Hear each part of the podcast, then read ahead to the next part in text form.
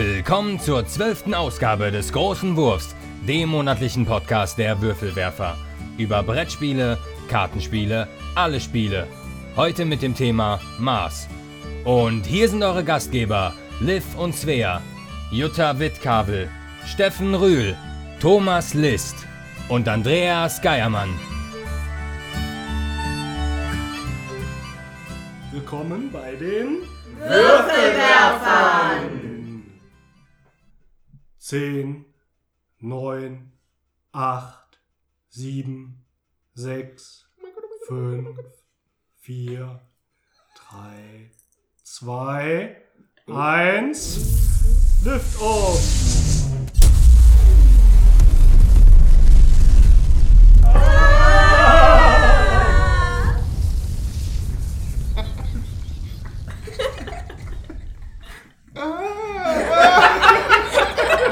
Wir wollten doch gar nicht weg. Ist aber staubig hier im Raumschiff.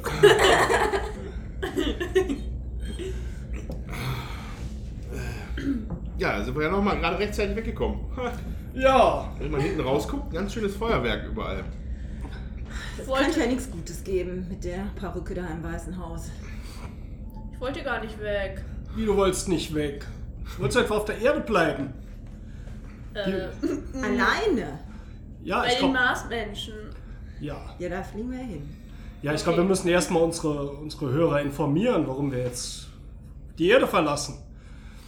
Wir haben uns Folgendes gedacht, nachdem nun die Marsianer das Weiße Haus übernommen haben, fliegen wir jetzt selbst zum Mars, weil die können ja nicht mehr dort sein. Schlau überlegt, oder? Mega. smart. ja, aber hatten wir so einen guten Lauf. Zwölfte Ausgabe von den Würfelwerfern. Juhu! Jubiläum. Ja, und wir sitzen im Raumschiff. Ja, Ja. wo kann's gehen? Bisschen eng hier, ne? Aber Jetzt weiß ich gar nicht, ob unsere Hörer uns überhaupt dann hören können. Wir können ja mal aus dem Fenster gucken, ob wir sie sehen. so ja, Wenn das- ihr uns hört, winkt uns. Ach, jetzt kommt das wieder mit dieser Vergangenheit. Ist immer ein bisschen kompliziert mit der Vergangenheit. Also wenn ihr uns hättet sehen können, während wir gestartet sind, hätten wir hätten wir gewonnen. gewunken. Genau. Mit den Raumreisen, das ist ja auch eh ein bisschen schwierig dann mit Raum und Zeit, ne? Wobei geschwindigkeitsabhängig, ne? Ja, so nahe der Lichtgeschwindigkeit äh, ändert sich, wie Wie- schnell wie- die Zeit vergeht. Wie schnell wird denn unser Schiff hier? Schaffen wir die Lichtgeschwindigkeit? Na, ich glaube nicht. Wir halten uns natürlich bei mein unserem Gott. ganzen Podcast immer an physikalisch und äh, Wir haben da von korrekte meinem, Sachen. Von meinem kleinen Peugeot 206 den Motor eingebaut. Moin. Seltsamerweise fährt das Auto jetzt noch genauso schnell wie vorher. ich meine, wie lange kann das noch dauern? Äh, Eine Wie halbe lange Stunde? dauert es denn so zum Mars? Ich habe mal so ein paar Fragen vorbereitet. Ah, oh, Reisespiele. Juhu. Juhu! Ja, ich dachte, wir sind ja eine Weile unter. Wie lange dauert es denn, bis wir beim Mars sind, wenn wir optimal losgeflogen sind? Du bist doch hier der korrekte Ja, Physik-Mathematiker. nee, die, das, ist, das ist doch eine Quizfrage jetzt. Ja. Müssen Nun? jeder einen Tipp abgeben. Also ich würde mal sagen, drei Jahre. Ja, mit, mit dem Motor von dem Auto könnte das ungefähr hinkommen. Wer bietet weniger? Also ich biete 14 Monate. 14 Monate. Höre ich weniger? Ja, dann. Äh, also man kann es in acht Monaten schaffen. Das hängt auch ein bisschen davon ab, wo man genau losgeflogen ist, weil äh, diese elliptische Form von vom, der Umlaufbahn des Marses und der Erde äh, hängt sehr davon ab, wie weit man gerade aufeinander entfernt ist. Ich glaube, das kann dann auch ein paar Jahre dauern, wenn man ungünstig wegkommt. Aber wir sind natürlich schlau und clever ja, ja. und los haben den richtigen Motor. Genau, und haben den richtigen Motor. Und dann müssen wir jetzt nur acht Monate über die Zeit bringen. Und da haben wir gedacht, Hast du noch ein paar Merkwürfragen? Für acht Monate? ja, ich glaube, unterwegs müsste, wenn wir jetzt diesen Unwahrscheinlichkeitsdrive hätten, Ja. dann, dann hätten wir sicher hier jetzt Vanillesoße und Burger. Wer das jetzt nicht versteht, der muss dringend mal Löffchen den Anhalter durch die Galaxis lesen. Ja, ja gut. Sonst wird einem der Nerdschein entzogen. Okay, ich lese das große Buch. Den Nerdschein. Mit dem Nerdschein ist sie weg. Sie will das Nerdstudium anstreben, habe ich gehört. Mindestens den Bachelor. Der Trick ist doch nicht, dass sich der Raumschiff durch den Raum bewegt, sondern das Raumschiff den Raum um sich herum. Verstehst du? Ach so. Und dann kommst du jetzt mit der Wurmloch-Geschichte. Ja, viel zu schnell da, Ja. wenn das jetzt stimmen würde. Mit Hätten diesem wenigstens keine Falten. Keine Falten? Ja, wenn man älter wird, hat man Falten. Wenn man drei Jahre braucht, hat man ein paar Falten mehr. Wenn man nur acht Monate braucht, ist es schneller. Und Das wenn stimmt. man noch durchs Wurmloch fliegt, gibt es gar keine, weil es noch schneller geht. Aber wir wollen ja noch drüber sprechen, was wir alles gespielt haben. Da brauchen wir doch mindestens acht Monate. Na gut, dann würde ich sagen, fangen wir mal an. Wer möchte anfangen? Svea. Nein. Klare Ansage. Ja. Never. Never. Ja, w- willkommen erstmal zu unserer gespielt, äh, wie nennt sich das? Sektion. Sektion. Im, ich war schon am überlegen, Sektion. was ich dazu sage, hier im interstellaren Raum. Und ähm, interstellar stimmt gar nicht, wir sind ja noch im Sonnensystem. Ah, Intras. aber das werden uns unsere Hörer sicher dann äh, sagen, was wir da jetzt alles falsch sagen. Dann stellen wir das nächste Mal wieder richtig. Ja, ich kann mal anfangen. Ich habe äh, zuletzt zwei Partien Scythe gespielt. Man weiß nicht so genau, wie das heißt. Es ist der heiße Scythe. Der heiße. Nein, Scythe ist Ach. Englisch und heißt Sense. Echt? Ach, Ja. Und das ist dieses Kickstarter-Projekt von Stonemeyer Games mit diesen genialen Artworks. Das ist ja so 1900 Bauernszenarien, so die, wie diese alten Gemälde und im Hintergrund diese fetten Mechs und Roboter und so. Und ähm, ja, weil das so geil aussah, hat das natürlich jeder gebackt und dann war ich natürlich auch auf der Messe und habe es mir gekauft, weil es sah so geil aus. und wir haben es auch gespielt. Und jetzt ist die große Frage, ist das 80 Euro wert oder was wir da bezahlt haben? Jutta guckt ein bisschen skeptisch. Aber ich sage erstmal, also mir hat es erstmal ziemlich gut gefallen. Ähm, Ich habe vorher so Vergleiche gehört mit Blood Rage, weil das auch so ein, das kommt halt so als Miniaturenspiel rüber und ist aber eigentlich schon echt ein Eurogame. Ähm, es ist ziemlich knifflig. Äh, jeder hat so einen Anführer mit, äh, die übrigens auch grafisch total geil dargestellt sind. Äh, Gibt es dann diese Russin mit diesem Eisbären. Jeder hat dann noch so ein Begleittier dabei. Also ein ganz abgefahrener Artstyle, super schön gemacht. Polen. Polen, Polen mit Eisbär. Ja, ich muss da umdenken, so nach dem Kalten Krieg. Früher war das alles Russland.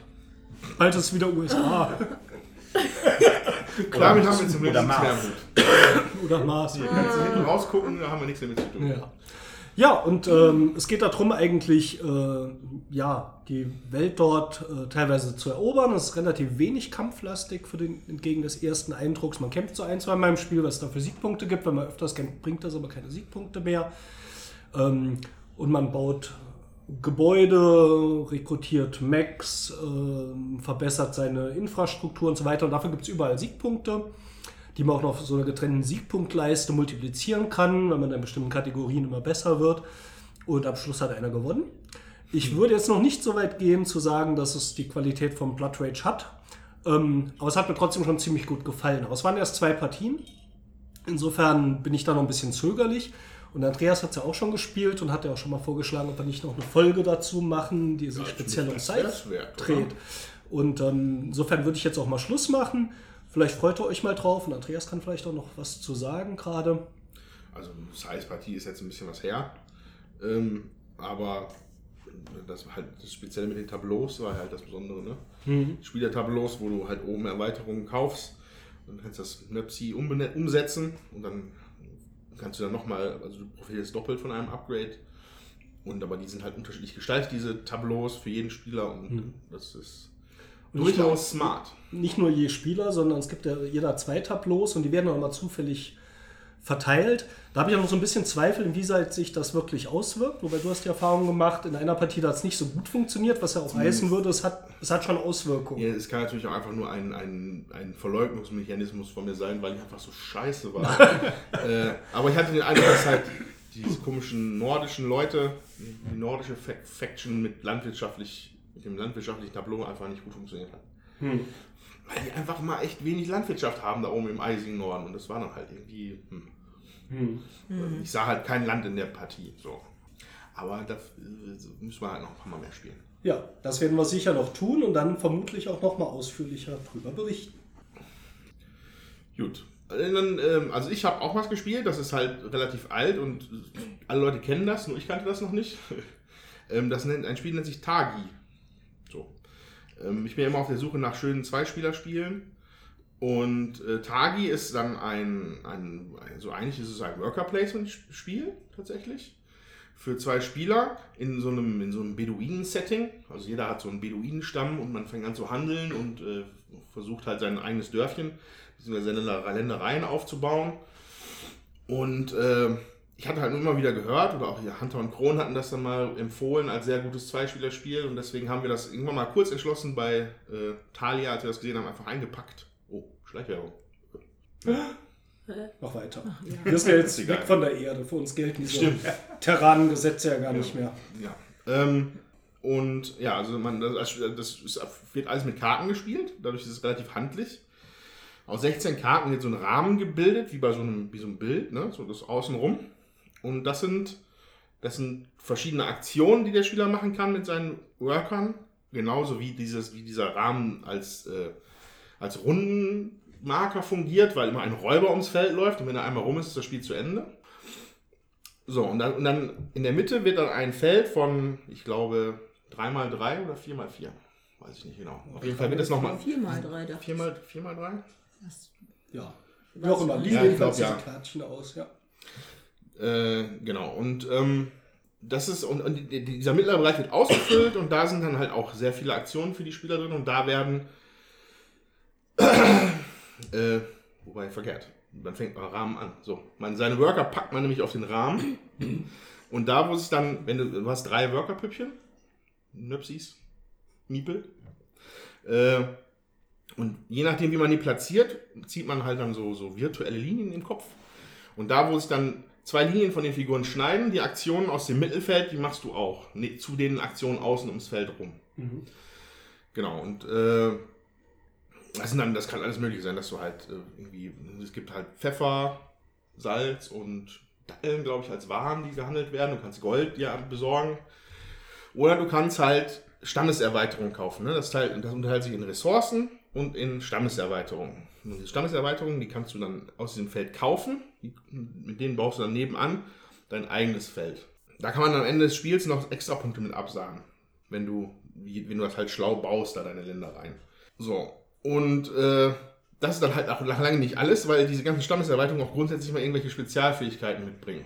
Also sehr, sehr oft, dass du halt dann zum Beispiel für manche Sachen immer einen weniger bezahlen musst. Oder wenn dies und das passiert, kriegst du den Gold. So, und das wäre dann auch der einzigste Kritikpunkt so bei der ersten Partie, die ich jetzt hatte. Das wird wahnsinnig unübersichtlich. Ich hatte dann nachher irgendwie acht oder neun ja, Spezialfähigkeiten da. Die alles was ändern. Und das, hat, das ist einfach zu viel, um das dann irgendwie im Kopf zu behalten. Dann ärgert man sich in der nächsten Runde, ach, hätte ich ja günstiger gekriegt. Ja. So, aber grundsätzlich war das ein sehr schönes Zweispielerspiel. Ich war sehr überrascht, wie komplex das ist. Und äh, ja, es ist halt ein Klassiker, glaube ich, mittlerweile sogar schon. Ja, das ist, glaube ich, von 2012 und es kam dieses Ja. Jahr eine Erweiterung Genau. raus. Ne? Ja. Genau. Ich fand es äh, damals so ein bisschen auch sehr kopflastig und so, deswegen haben wir uns jetzt nicht die Erweiterung gekauft. Aber jetzt, wo ich das so höre, könnten wir es eigentlich nochmal spielen und auspacken. Ja, würde ich mich sehr freuen, weil Vielleicht ich habe es nämlich gerne eingepackt. gespielt und ähm, der Steffen, dem war es zu komplex. Der hatte da keinen Bock drauf. Ach, Papa. Ja, nicht komplex, sondern ich fand es, also zwischen komplex und kopflastig finde ich ist nochmal so ein Unterschied. Na gut, auf jeden Fall, mir hat es gut gefallen und du warst nicht so angetan, um das mal auf den Punkt zu bringen. Wir haben ganz vergessen, dich vorzustellen. Du bist das erste Mal da. weißt du was, wir sammeln dich gleich unterwegs auf. Okay? Okay. Ich habe Kribbeln gespielt. Kribbeln. Ja. Da kribbelt's ja nackt. Äh, also das ist so ein Glücksspiel eher. Man hat sechs Würfel und ähm, die sind halt, also da geht, sind die halt auch von 1 bis 6, aber immer unterschiedliche Farben. Und zum Beispiel ist dann die 1 grün, dann ist die 2 blau Und oder beim so. anderen Würfel ist die Eins dann blau, ne, weil Ja. jeder Würfel anders ist. Ne? Also jede Farb- und Zeitkombination gibt es nur einmal. Genau. Und äh, dann gibt es so einen Zettel, da stehen Aufgaben drauf. Und zum Beispiel, man darf nur einen Würfel haben, also nur eine Zahl haben, die gelb ist. Und äh, dann würfelt man halt, man darf dreimal würfeln, Möglichst hoch muss man würfeln, ne? ja, möglichst Punkte machen? hoch und die Aufgabe halt erfüllen. Und wenn man die Aufgabe nicht geschafft hat, zum Beispiel zwei gelbe Zahlen dann am Ende hat, dann kann man kribbeln. Und Uh. das, äh, also die Würfelzahl, also das Ergebnis mit den Würfeln zusammen, das ist dann die Kribbelzahl. Und Das ist so ein bisschen wie Chance bei Kniffel. ja, und es gibt halt mehrere Kribbelfelder. Und wenn man, also beim ersten Kribbelfeld, da muss man möglichst, möglichst niedrig würfeln. Und dann muss man beim zweiten Kribbelfeld äh, höher als die andere Zahl. Zum Beispiel, ich habe erst eine 17 gewürfelt, dann muss ich über die 17 kommen. Also man muss nicht möglichst niedrig oder so, aber es macht halt Sinn, relativ niedrig zu würfeln, weil man halt viermal gibt es, glaube ich, Kribbeln, man muss Ja. halt mit jedem Mal höher kommen Mhm. und es gibt halt relativ viele Punkte. Also je höher man ist, im Gegensatz zu den anderen, umso mehr Punkte bekommt man für die Wertung. Und das muss man halt Wie wertet bedenken. man das denn, Svea? Ähm, also wenn jetzt drei Leute mitspielen würden und dann das höchste Würfelergebnis, das kriegt drei Punkte, das schreibt man da an die Seite. Das zweithöchste halt zwei und das letzte ein Punkt. Das heißt, in jeder Kategorie gibt es immer diese Punkte. Also es gibt ja dann sowas wie zum Beispiel nur ein gelbes Feld oder also eine gelbe Zahl oder was gibt es da noch, was man Ähm, erfüllen muss? Gleich viele blaue wie orangene oder so. Mhm. Halt, oder mehr blaue als orangene. Es gibt es Genau. halt auch mit Pink und so. Ja, man muss, glaube ich, genau drei Würfel von einer Farbe dabei haben Ja. oder nicht drei Würfel von einer Farbe dabei haben. Klingt meistens erstmal einfach und man merkt dann, so einfach ist es nicht, oder? Doch. Ja, ihr seht schon, wer da, wer da wieder verliert, üblicherweise. Ja, der Steffen geht immer zu großes Risiko ein. Aber Risiko ist am lustigsten, mache ich auch eigentlich immer. Nur bei mir funktioniert es ein bisschen besser, ne? Ja, kommt vor. Ja, Hat sie denn gefallen, Svea? Ja. Ein schönes Spiel, fand ich auch. Ja, Kribbeln. genau. Wir haben das als ganze Familie auch gespielt. Das war sehr nett und unterhaltsam und geht relativ zügig auch. Das dauert gar nicht so lange, eine Runde. Mhm. Natürlich, je mehr Leute man ist, desto länger geht natürlich so eine Runde. Was ich schön fand, es ist halt auch tatsächlich nicht ganz einfach zu spielen. Also mit diesem schwierige Entscheidungen, die man bei dem Spiel treffen muss. Äh, Wenn man zum Beispiel versucht ja hoch zu würfeln und merkt dann, man schafft es aber nicht und man schreibt es aufs Kribbelfeld, dann weiß man, wenn ich da zu hoch bin, dann schaffe ich diese anderen Kribbelfelder nicht mehr, die immer noch höher sein müssen. Und da versucht man auch manchmal nicht zu hoch zu würfeln, sondern genau so, dass man halt auf die Punktezahl beim Verteilen nachher kommt. Ist vielleicht auch mit dem zweiten Platz zufrieden. Und das ist ähm, überraschend tief, finde ich eigentlich für so ein Würfelspiel. Das fand ich Push your Kribbel. Push your Kribbel. Genau. Schöne, Jetzt kribbelt es nicht schon überall. Hat Spaß gemacht. Ja. Das sind hier irgendwelche Weltraummäuse hier, die Hm. krabbeln rum. Ja, also ich habe Keyflower gespielt. Das haben wir ja auch in unserem ähm, Mystery Game ausgepackt und vorgestellt. Genau, in der Meeple Show, ich glaube in der Nummer 8. Genau. Ähm, und wir haben ähm, das, ja, man hat, man spielt vier Jahreszeiten. Man hat ein Hofplättchen, mit dem man anfängt und acht Miepel, die sind hinterm Sichtschirm, äh, Sichtschirm verdeckt. In jeder Jahreszeit werden zwölf Plättchen auf, ausgelegt, auf die man bieten kann. Und zwar passiert das so, dass man ähm, an seine Seite, wo man sitzt, ist so ein sechseckige Plättchen sind, das geht auch für zwei bis sechs Spieler, kann man, stellt man halt sein Miepelchen hin. Und wenn jemand anders das Plättchen auch haben will, muss der halt in der gleichen Farbe mehr Miepel dahinstellen. Und man kann eben auch seine Figur auf das Plättchen stellen, um die Aktion zu machen, ähm, die da abgebildet ist. Und dazu muss man eben auch dann, wenn jemand, also wenn einer schon einen Miepel da draufgestellt hat, muss der nächste halt zwei Miepel draufstellen. Das ist sehr ähm, komplex auch, weil man halt nur vier Jahreszeiten hat. Ähm, man muss dabei sein, soll dabei seinen Hof ausbauen, um Siegpunkte zu erarbeiten und man kann eben auch seine Miepel auf die Höfe von den anderen Leuten, äh, Mitspielern stellen, um da die Aktion wahrzunehmen, was den einen oder anderen eben auch ärgert. Ähm, ich finde, man muss das mehr, mehrfach spielen, damit man einfach da ein bisschen äh, Gefühl für kriegt, wie schnell das Spiel denn tatsächlich auch vorbei ist, weil diese vier Runden doch recht kurz sind und man muss Plättchen dabei auch noch umdrehen auf die Rückseite, um Punkte zu generieren und so. Das ist alles nicht so ganz einfach. Ja, taktisch, strategisch, zum Teil ein bisschen gemein. Mir hat Spaß gemacht. Ich habe noch Escape Room gespielt mit Papa, Mama und Svea. Ja, Escape Room von Norris, muss man dazu sagen. Ja, Es gibt genau. nicht so ganz Wenn Ja, es ist gibt das? ja mehrere. Das mit diesem Decoder.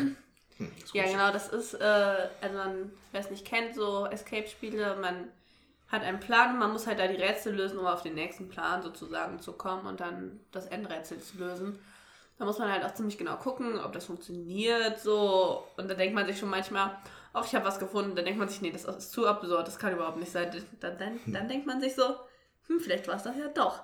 Und ja, irgendwie, es war schon relativ schwer am Ende, aber es hat trotzdem Spaß gemacht.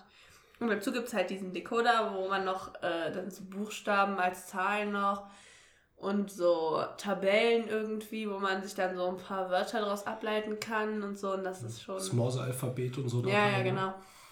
Ja, also das ist dann einfach, das ist wie so eine, eine Eine Tour. Wie so ein, Wie eine bei. Toolbox oder was? Nee, das ist eigentlich eher. Erstmal ist es ein Timer, also läuft die Zeit runter richtig, Ja. so mit der richtigen Digitaluhr. es gab ja Zeiten, haben die Leute Digitaluhren für furchtbar schlaue Erfindungen gehalten.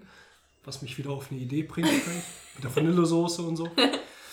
ähm, und das hat Slots, da muss man so Schlüssel reinstecken, von denen es 16 Stück gibt und das ist Platz für 5. Und das ist die Lösung der Rätsel. Und nur wenn du die in der richtigen Reihenfolge reinsteckst, dann kommt dieses, hm, ihr habt es geschafft Geräusch oder es war richtig oder so ein äh. Und ähm, das heißt, das, das sagt dir dann, gibt dir Feedback, ob deine Lösung stimmt. Wo holst du die Schlüssel her?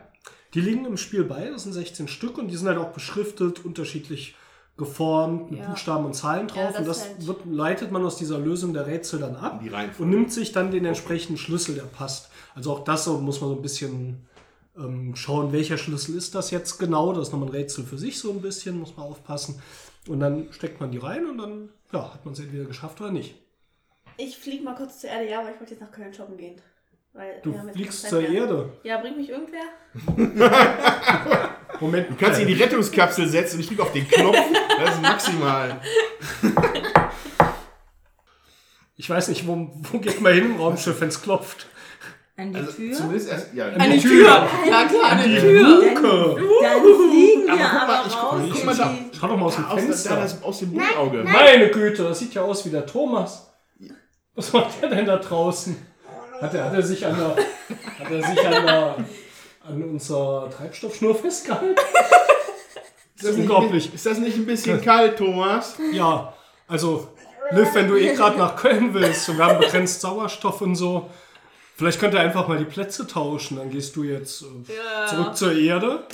Schöne Grüße an Donald Trump. Ich weiß nicht, ob Köln noch Hallo, Deutsch ist. ich mit dem reden und äh, Köln noch existiert. Keine Ahnung. Äh, und dann lass doch gerade mal den Thomas rein. Ja, ja. Hallo? Thomas, Ach Gott. wolltest du mitfliegen? Ist, ist das Ja, Gefrierbrand da? natürlich will ich mitfliegen. Das ist Gefrierbrand. Ja, Ich hol dir mal eine Decke. Du sollst mich heute nicht zum Lachen bringen. Ich habe die intergalaktische Influenza. das war kein Spaß, sage ich euch. Habt ihr mich nicht winkend hinterherlaufen sehen? Nee, wir haben ja hier über Brettspiele Genau. gesprochen. Hatten so die Heizung ein bisschen angemacht. Ja, ganz gemütlich gestartet. Wie, wie ist so ein Start außerhalb der Rakete? Das ist äh, interessant. Ja, jetzt müssen wir erstmal, ihr, ihr Hörer, ihr kennt den Thomas ja vielleicht noch gar nicht.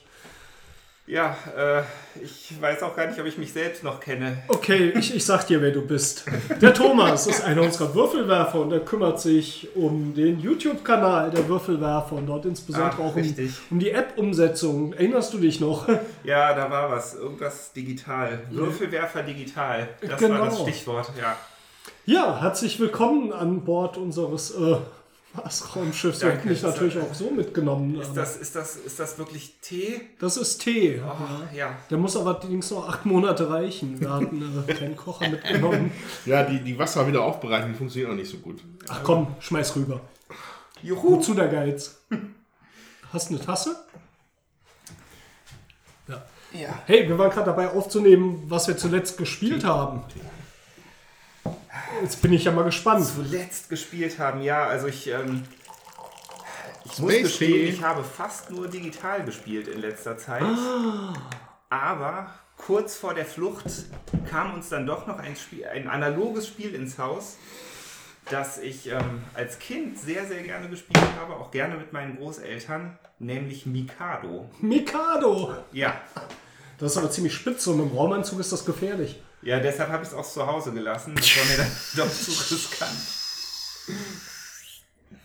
Ja, ja, wie geht das denn? Ich weiß gar nicht, ob unsere ähm, schwergewichtig, äh, also nicht schwergewichtigen, Hallo? unsere, Lieb Und unsere Liebhaber schwergewichtiger Spiele Ah. ah, jetzt mit Mikado vertraut sind. Aber wir haben es früher auch oft gespielt. Ja, also wenn es wirklich jemand nicht kennt, man hat eine Menge spitzer Stäbe, dünner spitzer Stäbe bei Mikado.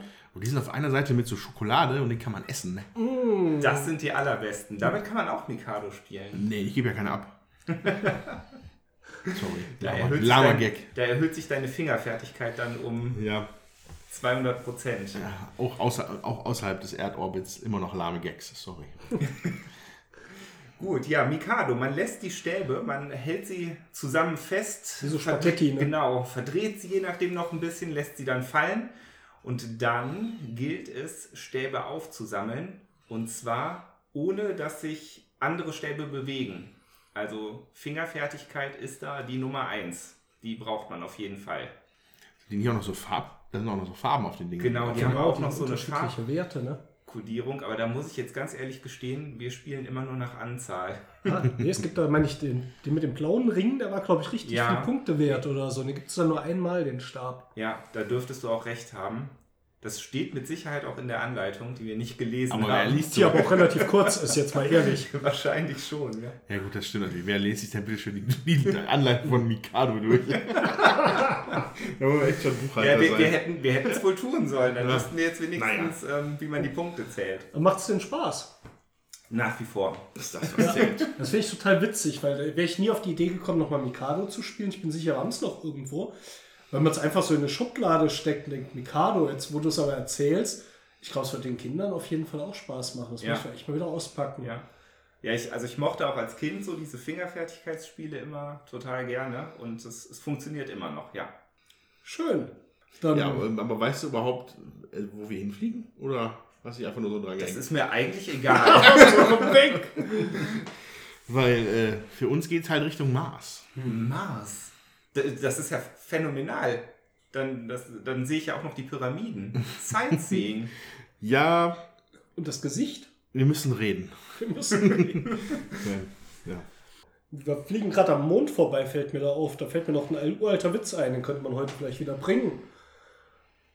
Leg los. Gönn dir. Die Amerikaner fliegen zum Mond.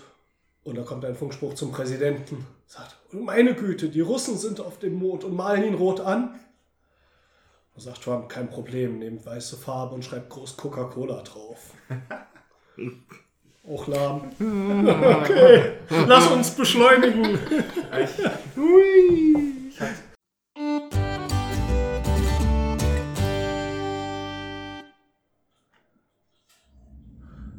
Ja, was machen wir jetzt die restlichen sieben Monate und 30 Tage und 23 Stunden, bis wir beim Mars sind? Vielleicht, um, aber es ist hoffentlich wenigstens warm genug dort. Ja, aber, ich meine, wir wissen doch eigentlich, wir haben doch alle schon so viel über den Mars gelesen und gehört und gemacht. Äh, da müssen wir doch eigentlich. Kann man sich da nicht an die, an die ganzen Sachen halten, die man da so gelernt hat? Was hast du denn über den Mars gelernt? Äh. Ich hab mal. Mars macht mobil. Nee. Also ich habe irgendwie äh, gehört oder gelesen, dass erstmal ganz viel Fantasien über den Mars gab, weil man das nur mit dem Teleskop äh, sich den erstmal angucken konnte und dann festgestellt hat, dass man äh, dass das von der Oberfläche so ähnlich äh, wie der Mond aussieht, irgendwie mit Kratern und, und anderen Gebilden und dass man erstmal angefangen hat, die zu benennen. Anno Pief, 1877, glaube ich, hat der erste Typ das erste Mikroskop gebaut. Mhm. Teleskop. Dass er da drauf gucken konnte. Also ich glaube, du redest da von äh, Giovanni Schiaparelli, kann das sein? Genau. Ja. War der später? Nee, nee, das, die Zeit hat es schon richtig gehabt. Ich fühle mich so dumm. Das war der Sinn der Übung. Nein, aber. Aber also dieser, Und ich sage einfach gar nichts. dieser Herr Schi- Schiaparelli, der hat, das ist halt der, auf den das zurückgeht, dass eine Zeit lang angenommen worden ist, dass auf dem Mars Kanäle sind, die Mars-Kanali. Hm. So, und das, und, äh, also er hat das halt durch das Teleskop beobachtet damals. Das ist auch, glaube ich, der Schöpfer dieser wunderschönen Namen überall dort auf dem Mars. Also wie es dann Tarsis oder Utopia, äh, also äh, Elysium, also die ganzen Regionen auf dem Mars sind halt alle so Paradies, Ausdrücke von so paradiesischen Vorstellungen von menschlichen Kulturen. So, deswegen auf dem Mars ist ja eigentlich schon mal ganz cool, weil was haben wir denn hier? Darmstadt. Wir grüßen alle Hörer aus Darmstadt. Also, dann, ist, dann würde ich doch lieber in Elysium leben als in, in Wolfsbüttel. Weiß nicht, Wolfenbüttel? Weiß ich nicht. Das heißt nicht Elysium, also. So, ja, aber der Mann hat halt damals eine sehr romantische und verklärte Vorstellung von dem, was auf dem Mars abgeht. Dass da halt, ich glaube, dass, dass da in paradiesischen Zuständen irgendwelche Tiere leben und ja, das war halt, weil man noch nicht so ein gutes Teleskop hatte. Ein Ich erinnere mich, eine der frühesten Erinnerungen, die ich habe von der Marsoberfläche, hat fast zu meinem Herzinfarkt in jungen Jahren geführt. Kennt von euch jemand Carl Sagan? Ja, klar. Das ist so ein ähm, Astronom, äh, hat Fernsehserien So und so. ein Astronom, wahrscheinlich einfach der. Der Astronom, so ungefähr. Ähm, und er hatte auch so eine Fernsehserie und da ging es eben auch um Reisen mit Lichtgeschwindigkeit und so weiter. Und da sprach er über den Mars und da hat man Bilder gesehen, so das Bild äh, schwenkte so, für, so von links nach rechts und du sahst diese Marswüste. Plötzlich steht da einer. Und das war Karl Sagan, der hat darüber erzählt.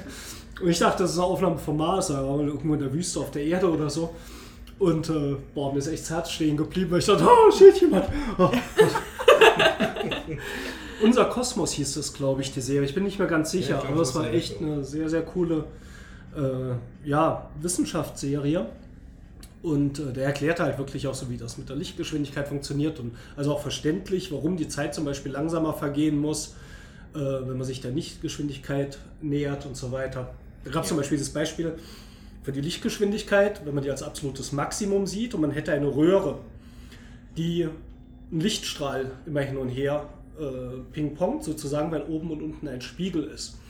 Und das ist Lichtgeschwindigkeit. Und wenn man die zur Seite bewegt, würde der Lichtstrahl ja eine größere äh, Strecke zurücklegen als vorher, weil noch die Seitwärtsbewegung hat und wäre dann schneller als Lichtgeschwindigkeit. Und das geht nicht.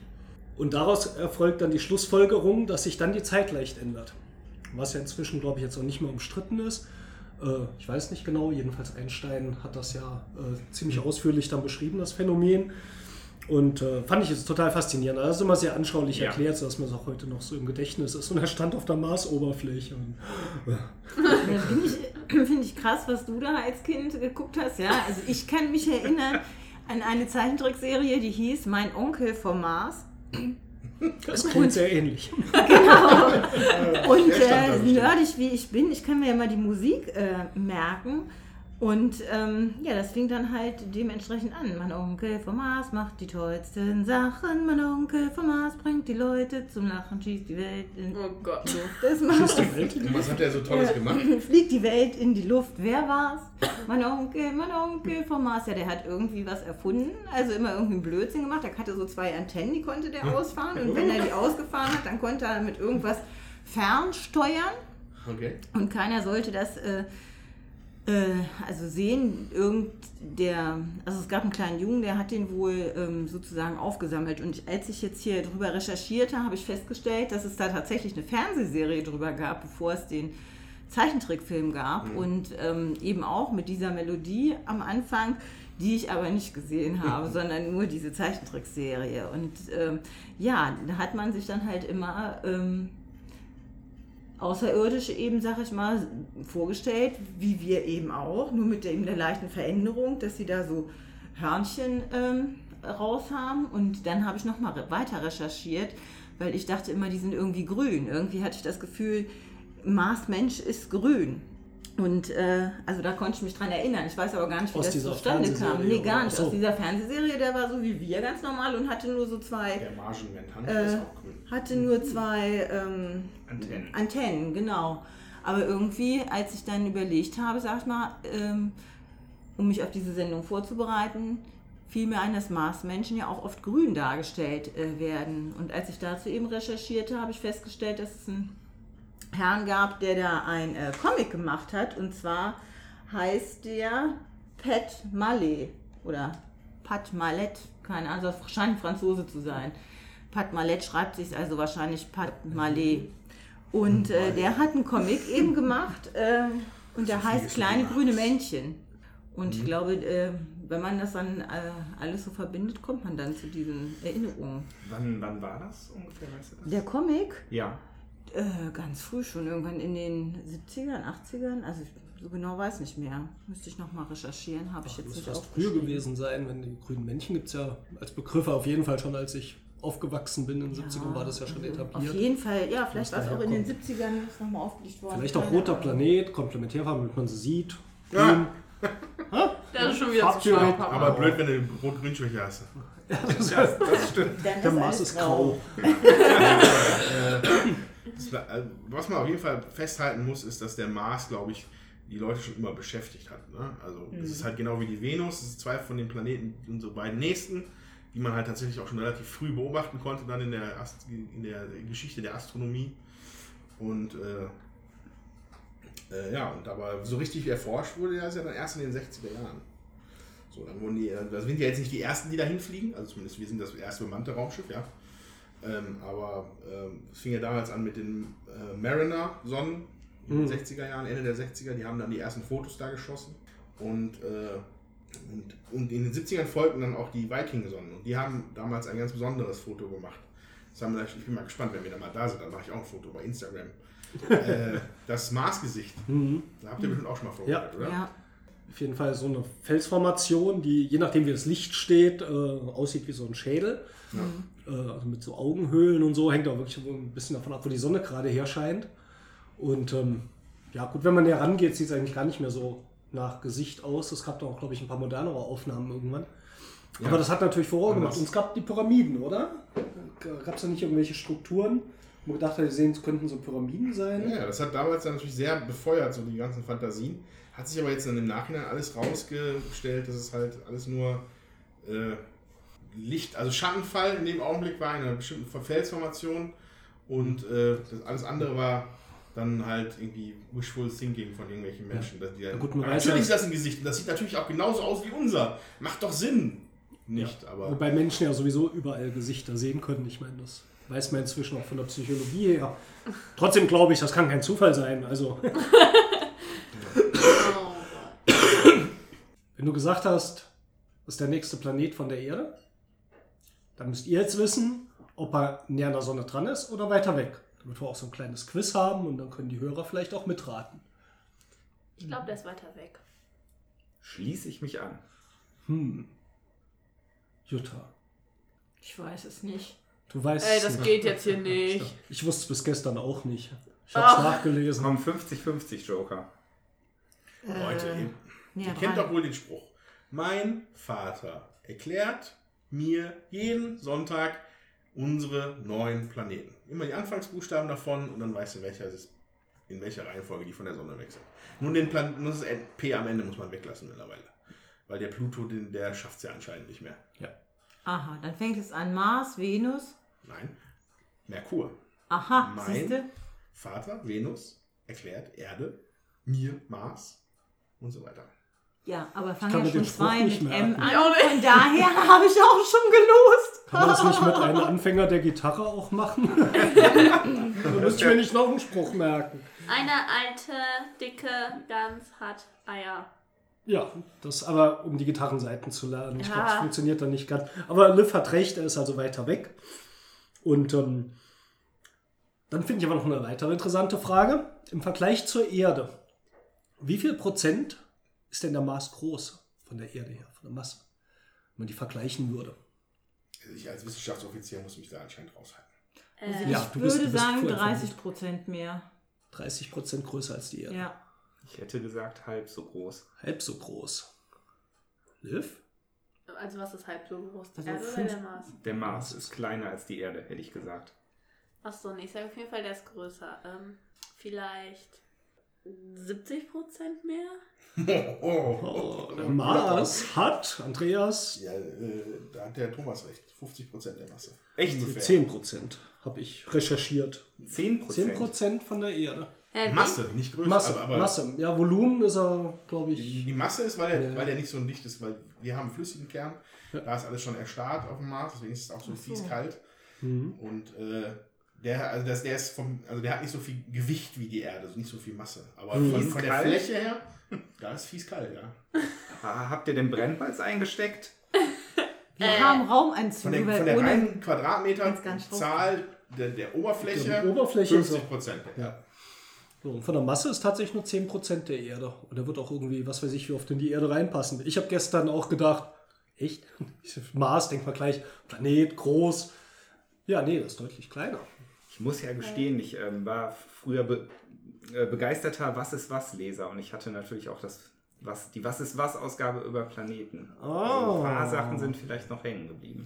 Ja, das ist auch ein Grund, warum eigentlich früher sich die Leute viel mehr mit der Venus beschäftigt haben. Weil der von der Größe ist ja fast ähnlich wie die Erde. Also so ziemlich ähnlich groß. Nur hat man halt damals noch nicht feststellen können, dass da halt eine Atmosphäre, eine wirklich fürchterliche Atmosphärendruck herrscht und es je- jederzeit Schwefelsäure regnet. Das wusste man damals noch nicht. Aber von der Größe her haben die Leute gesagt, geil, Venus ist unser, unser die zweite Erde. Genau. Ah, die Venus ist auch viel schneller als die Erde. Also in der Umkreislaufbahn, glaube ich. Keine Ahnung, wie schnell die sich dreht. Ich weiß es für den Mars. wie lange dauert denn so ein Marsjahr? Ja, ihr wisst alles, ich weiß nichts. Wir wissen nichts, wir haben einfach in Wikipedia geguckt und ja, fragen ich- euch jetzt. Hm, Ich schätze mal, dann auf jeden Fall kürzer, 121 Tage. Warum auf jeden Fall kürzer? Na, wenn er kleiner ist. Also ich hätte, ich hätte jetzt mal gesagt, ähm, 437,5 Tage. Der halbe Tag wird's rausreißen als Tiebreaker. Ähm, ich überlege gerade, Moment mal. Ich habe ja bestimmt ein bisschen in Erdkunde aufgepasst. Es wird jetzt echt peinlich, wenn ich es gleich falsch habe. Warte. Meine ich Geht aber um. Mars. Ja, wir haben. Planeten durch. Also, Also, ähm, ich glaube, der braucht vielleicht so äh, drei Erdejahre ungefähr. Das Also, ungefähr so 900, 8000 Tage. 1000 Über ungefähr. 1000 Tage. Über 1000, 1100. Sind 687 ah, Tage. peinlich, peinlich. Ich glaube, da ist Thomas am nächsten dran. Mit seinem halben Tag sowieso. Ja, der, der hat es rausgerissen, rausgerissen. auf jeden Fall. Aber wenn das, wenn das, stelle ich mal die Frage. Ja, jetzt fragt Wenn das mal. Jahr schon doppelt so lang ist, ne? wie lang ist denn der Tag auf dem Mars? Also quasi einmal Tag, Nacht. Im Ja, Vergleich zur vielleicht dann auch doppelt so lang. Das ist Ja, das irgendwie, macht ich ja kann keinen- das nicht. Das macht keinen Unterschied, Nee, das wie ja schnell von, der. das, äh, genau, die Rotation ja. ist. äh, Ja. ist ja wie schnell er ja. um die eigene Achse. Das ja nichts Genau, aber er ist kleiner. Von daher müsste es ja schneller sein. Mal, ob du eine eigene Achse hast, ist, also wenn du das eine eigene Achse ist und die dreht sich, hat es keinen Unterschied, ob daneben so ein fetter Klumpen ist oder so ein bisschen. Die dreht sich immer noch genauso. Ja, nur wenn er schneller oder langsamer Das ist- dreht. Und da er leichter ist, müsste er sich ja schneller drehen. Also, Nein, der aber ich glaube, ich kann es nicht. Nee, nee, nee. Äh, ta tatsächlich ist der Marstag, ich glaube, eine halbe Stunde länger als der auf der Erde. Knapp. Ein bisschen mehr. Irgendwie 38 Minuten oder so. Also Mhm. sehr ähnlich. Der ist zwar kleiner, dreht sich aber langsamer. Ja, und woher soll man das wissen? Ja, Warst du noch nie auf dem. Mars? Ah, nee, wir fliegen ja wir gerade fliegen erst. erst hin. Ich Ja, habe wir, mich das, musst das ja jetzt auch nicht weniger als Quiz aufsehen, sondern wir, wir bereiten uns ja vor auf unsere Landung. Das ist ja auf jeden Fall eigentlich schon mal sehr gut. Dann müssen wir unseren Schlafrhythmus nicht großartig umstellen. Da Nee, aber wir recht. müssen alle 24 Stunden unsere Uhr um 38 Minuten zurückstellen, damit es wieder stimmt. Das ist ja total anstrengend. Hä? Also ich habe sowieso keinen Schlafrhythmus, weil der von Montag bis Freitag gestört wird. Ach, auf Mars gibt es natürlich Schulen, haben wir bei Wikipedia gelesen. Du kriegst da Unterricht, damit du nicht so viel verpasst. Und zwischendurch unterrichte ich dich ein bisschen, damit du auch profundes oder Halbwissen erfährst. Geschichten kann ich erzählen, was du möchtest. Ja. Hauptsache, wir nutzen das alles sinnvoll. Sehr schön. Ja, aber vielleicht wieder zu was Ernsthafterem. Ich habe dem letzten ein cooles Hörspiel gehört, nämlich äh, das Mars-Projekt von Kindern, die auf dem Mars leben. Und das ist echt schön. Das ist eine Geschichte von dem Andreas Eschbach. Und äh, für die von euch, die Spotify haben, da kann man äh, die ersten beiden Teile auch als Hörbücher hören. Äh, das Mars-Projekt. Also ist wie gesagt echt eine, eine Kindergeschichte oder Jugendlichengeschichte oder so. Von Kindern, die halt äh, mit den Siedlern auf dem Mars sind, so die ersten, die auch dort sind. Und die ersten, die auch nicht auf der Erde geboren wurden. Und es äh, ist eine super schöne Geschichte, weil dieses eine Mädchen findet immer so komische Steine auf der Marsoberfläche, von denen sie behauptet, sie leuchten. Das kann doch sonst keiner sehen. Und ähm, ja, darum dreht sich diese Geschichte so ein bisschen. Und diese äh, Station wird von einem relativ unsympathischen äh, Stationsleiter, der eigentlich auch lieber auf der Erde wäre, bei seiner Familie geleitet. Und es gibt viele Intrigen, diese Marsstation zu schließen, weil es nun mal die Heimat der Kinder ist. Und das eine Mädchen äh, hat auch eine Krankheit, die könnte auf der Erde in der Schwerkraft gar nicht überleben. Die müsste dann auf irgendeine Raumstation oder so. Das, äh, so fängt das also an. Und es gibt halt so ein ganze, bisschen fast schon politische Intrigen, in der die Kinder dann eine coole Rolle spielen. Ich finde es eine sehr schöne Geschichte. Und ähm, endet natürlich auch nach dem ersten Buch erstmal gut. Die Station gibt es weiter, aber es ist weiter bedroht im zweiten. Ich, ich verrate noch keine Details, aber es ist immer auch spannend zu hören, da passiert ganz viel. Leider gibt es die Teile 3, 4 und 5 äh, nicht mehr als Hörbuch, das heißt, ich muss die jetzt lesen. Ich habe mir jetzt eins runtergeladen.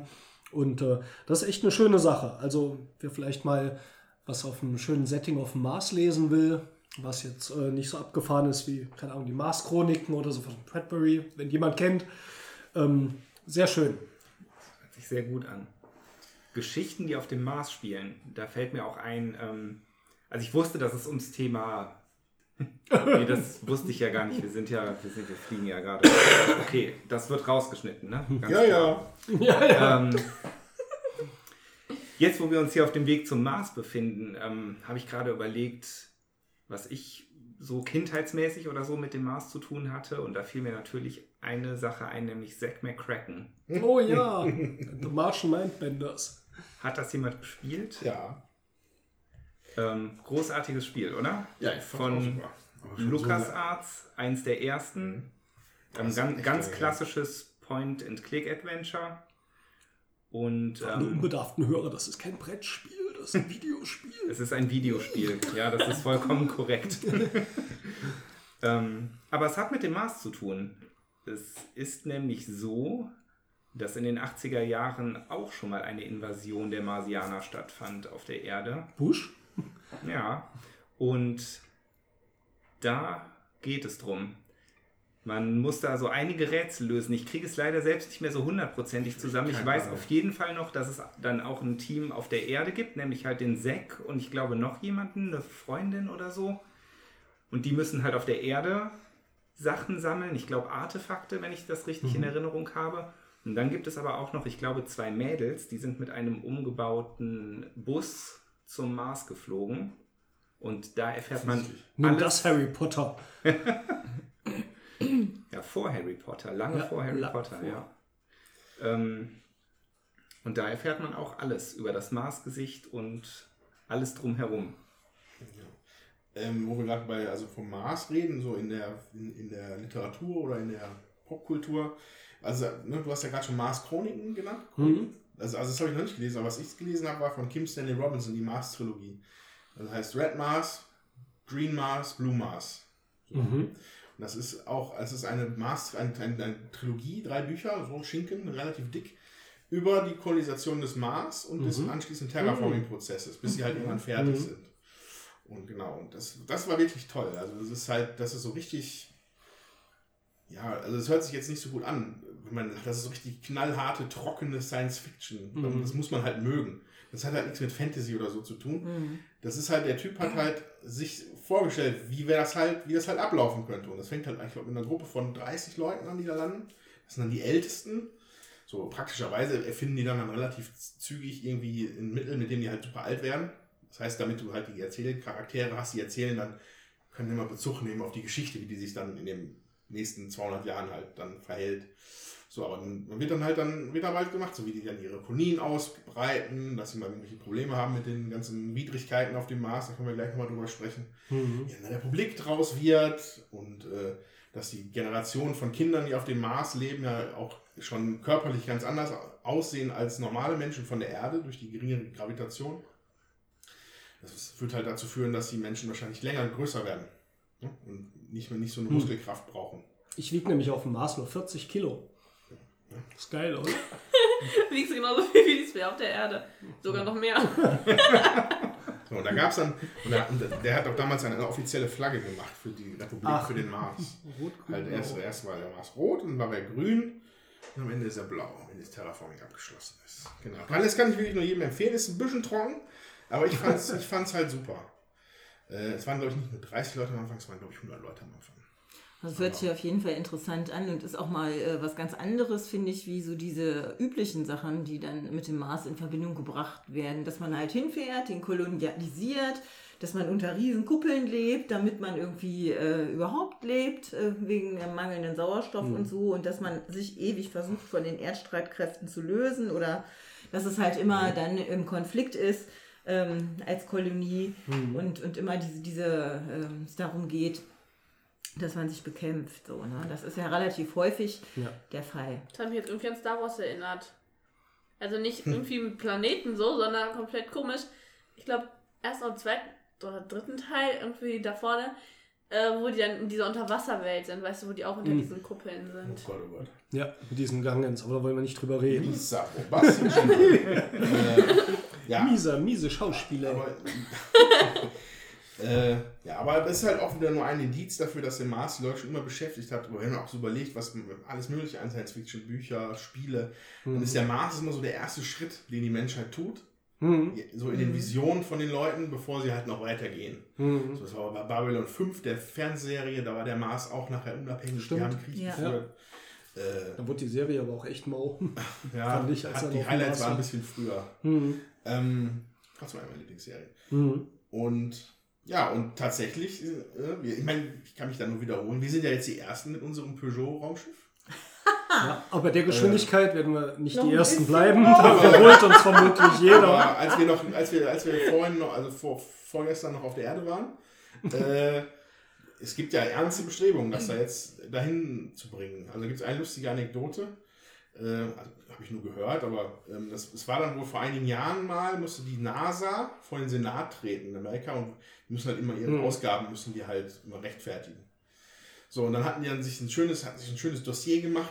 Was macht die, was plant die NASA jetzt als nächstes? Und dann hatten das, der Plan war dann, dass die NASA gerne einen Kometen, äh, nicht, also nicht einen Kometen, das geht gar nicht, glaube ich, aber so einen Asteroiden irgendwie abfangen wollte oder irgendwo aus dem Gürtel, aus dem wollte, Kuipergürtel rausholen wollte und den in einen lunaren Orbit bringen wollte, also um den Mond rum, Mhm. damit wir da einfach mal hin können und uns das mal angucken und vielleicht mal Sachen rausgraben ne, minder, also Um minder den Mond rum? Oder? ich meine, es sollte, ja, um die Erdorbit wäre vielleicht ein bisschen gefährlich. Nee, ich dachte bei Mars oder so, ob die da was hinbringen wollten. Nee, genau, oder- da noch gar, da war nicht, genau, darum geht es eigentlich. Halt, dass sie halt Asteroiden zu uns, dass sie halt den Asteroiden hier hinholen, um den zu erforschen. Mhm. Und dann hat der Senat gesagt, ja, schon ein schöner Plan, aber was ist denn mit dem Mars? Und ja, die NASA hat halt einfach gesagt, ja, ist halt weit weg und da ist nichts. Was, Mhm. was soll das? Und dann aber dann der Senat, ja, aber was ist denn mit dem Mars? Können wir denn nicht zum Mars fliegen? Und dann wurde die NASA dann irgendwo ein bisschen dazu genötigt, irgendwann, Mhm. dass sie ja ihre Projekte umstellen und dass wir jetzt Richtung Mars starten. Das ist irgendwas verbinden die Menschen damit, Mhm. äh, dass das ist halt so eine Faszination. Und Aber den ganzen Marsianern haben sie heute Morgen in den Nachrichten gebracht, dass Donald Trump jetzt vor dem Mars eine Mauer bauen lassen will, damit da nicht auch noch Leute herkommen. ja. Äh, ja, Dass, der Mars sich auch noch dreht, ne? Dass die eigentlich von jeder beliebigen Richtung aus starten Ach, können. das hat er vielleicht nicht bedacht, aber das kommt bei ihm ab und zu mal vor. oh, das hat der Erzähler nicht ganz Vielleicht können sie auch einfach irgendwie drüber oder drunter fliegen. ja, wir sollten mit unserer Astrophysik ein bisschen aufpassen. äh, ähm, ja, genau. Dabei ist ja der Mars tatsächlich selber als Ziel echt, also, ja, also ich, wir hätten da vielleicht vorher mal drüber nachdenken sollen, bevor wir das Raumschiff gesetzt haben. Wieso? Da wird es doch sicher einen Strand geben und ein paar Palmen, oder? Und Pyramiden. Und Pyramiden und, und Und, äh, Marsgesichter. Also, also ein hieß es da arschkalt, man hat nichts zu atmen, weil die die Atmosphäre, das bisschen Atmosphäre, was da ist, ist größtenteils zu, zum aller, allergrößten Teil aus Kohlenstoffdioxid besteht. Äh, alles ist staubig und, und dieser nicht Staub, giftig ist. Ja, und, und es wird gemutmaßt, dass dieser Staub höchst giftig für Menschen ist, Hm. weil da äh, äh, Perchloride drin gelöst sind. Da hätten wir vielleicht eher drüber nachdenken wollen, aber Das klingt aber dann mit dem Terraforming äh, nicht allzu leicht. Ja, mein Gott, wir haben ja, ich habe ja hier äh, Schweizer Taschenmesser dabei, Ja, dann, dann. Flasche Wasser. Geht schon. Und wir haben den Peugeot-Motor, nicht zu vergessen. Also ich habe damals, also ich, keine Ahnung, war ich vielleicht so 10 oder 11, hatte ich die Mars-Chroniken in die Finger bekommen, eben auch von Bradbury. Ich erinnere mich nicht mehr genau an die Geschichte, weil die war sehr, sehr abgefahren und strange. Ähm, spielt auch so in verschiedenen Zeitebenen, also ich glaube, es sind immer wieder so Sprünge drin. Erinnert mich von dem Gefühl, was ich damals beim Lesen hatte, kam es mir eher so ein bisschen wie wenn ich heute Lovecraft lese vor. Also gibt es diese Mars-Expedition, die eben auf dem Mars landet. Ich weiß gar nicht, ob es die erste war, da sind verschiedene hingeflogen. Und dann finden die aber dort ein Dorf und finden dort auch ihre Verwandten, die da leben. Und das fand ich als 10-, 11-Jähriger oder wie alt ich da war, total. Das hat mich so ein bisschen überfordert. Von Spooky, dem, ne? Es war spooky, war faszinierend. Äh, also war schon so ein Einstieg auch in die Science Fiction. Ähm, war viel Gesellschaftskritik drin. Das hatte ich aber erst so im Nachhinein dann äh, verstanden.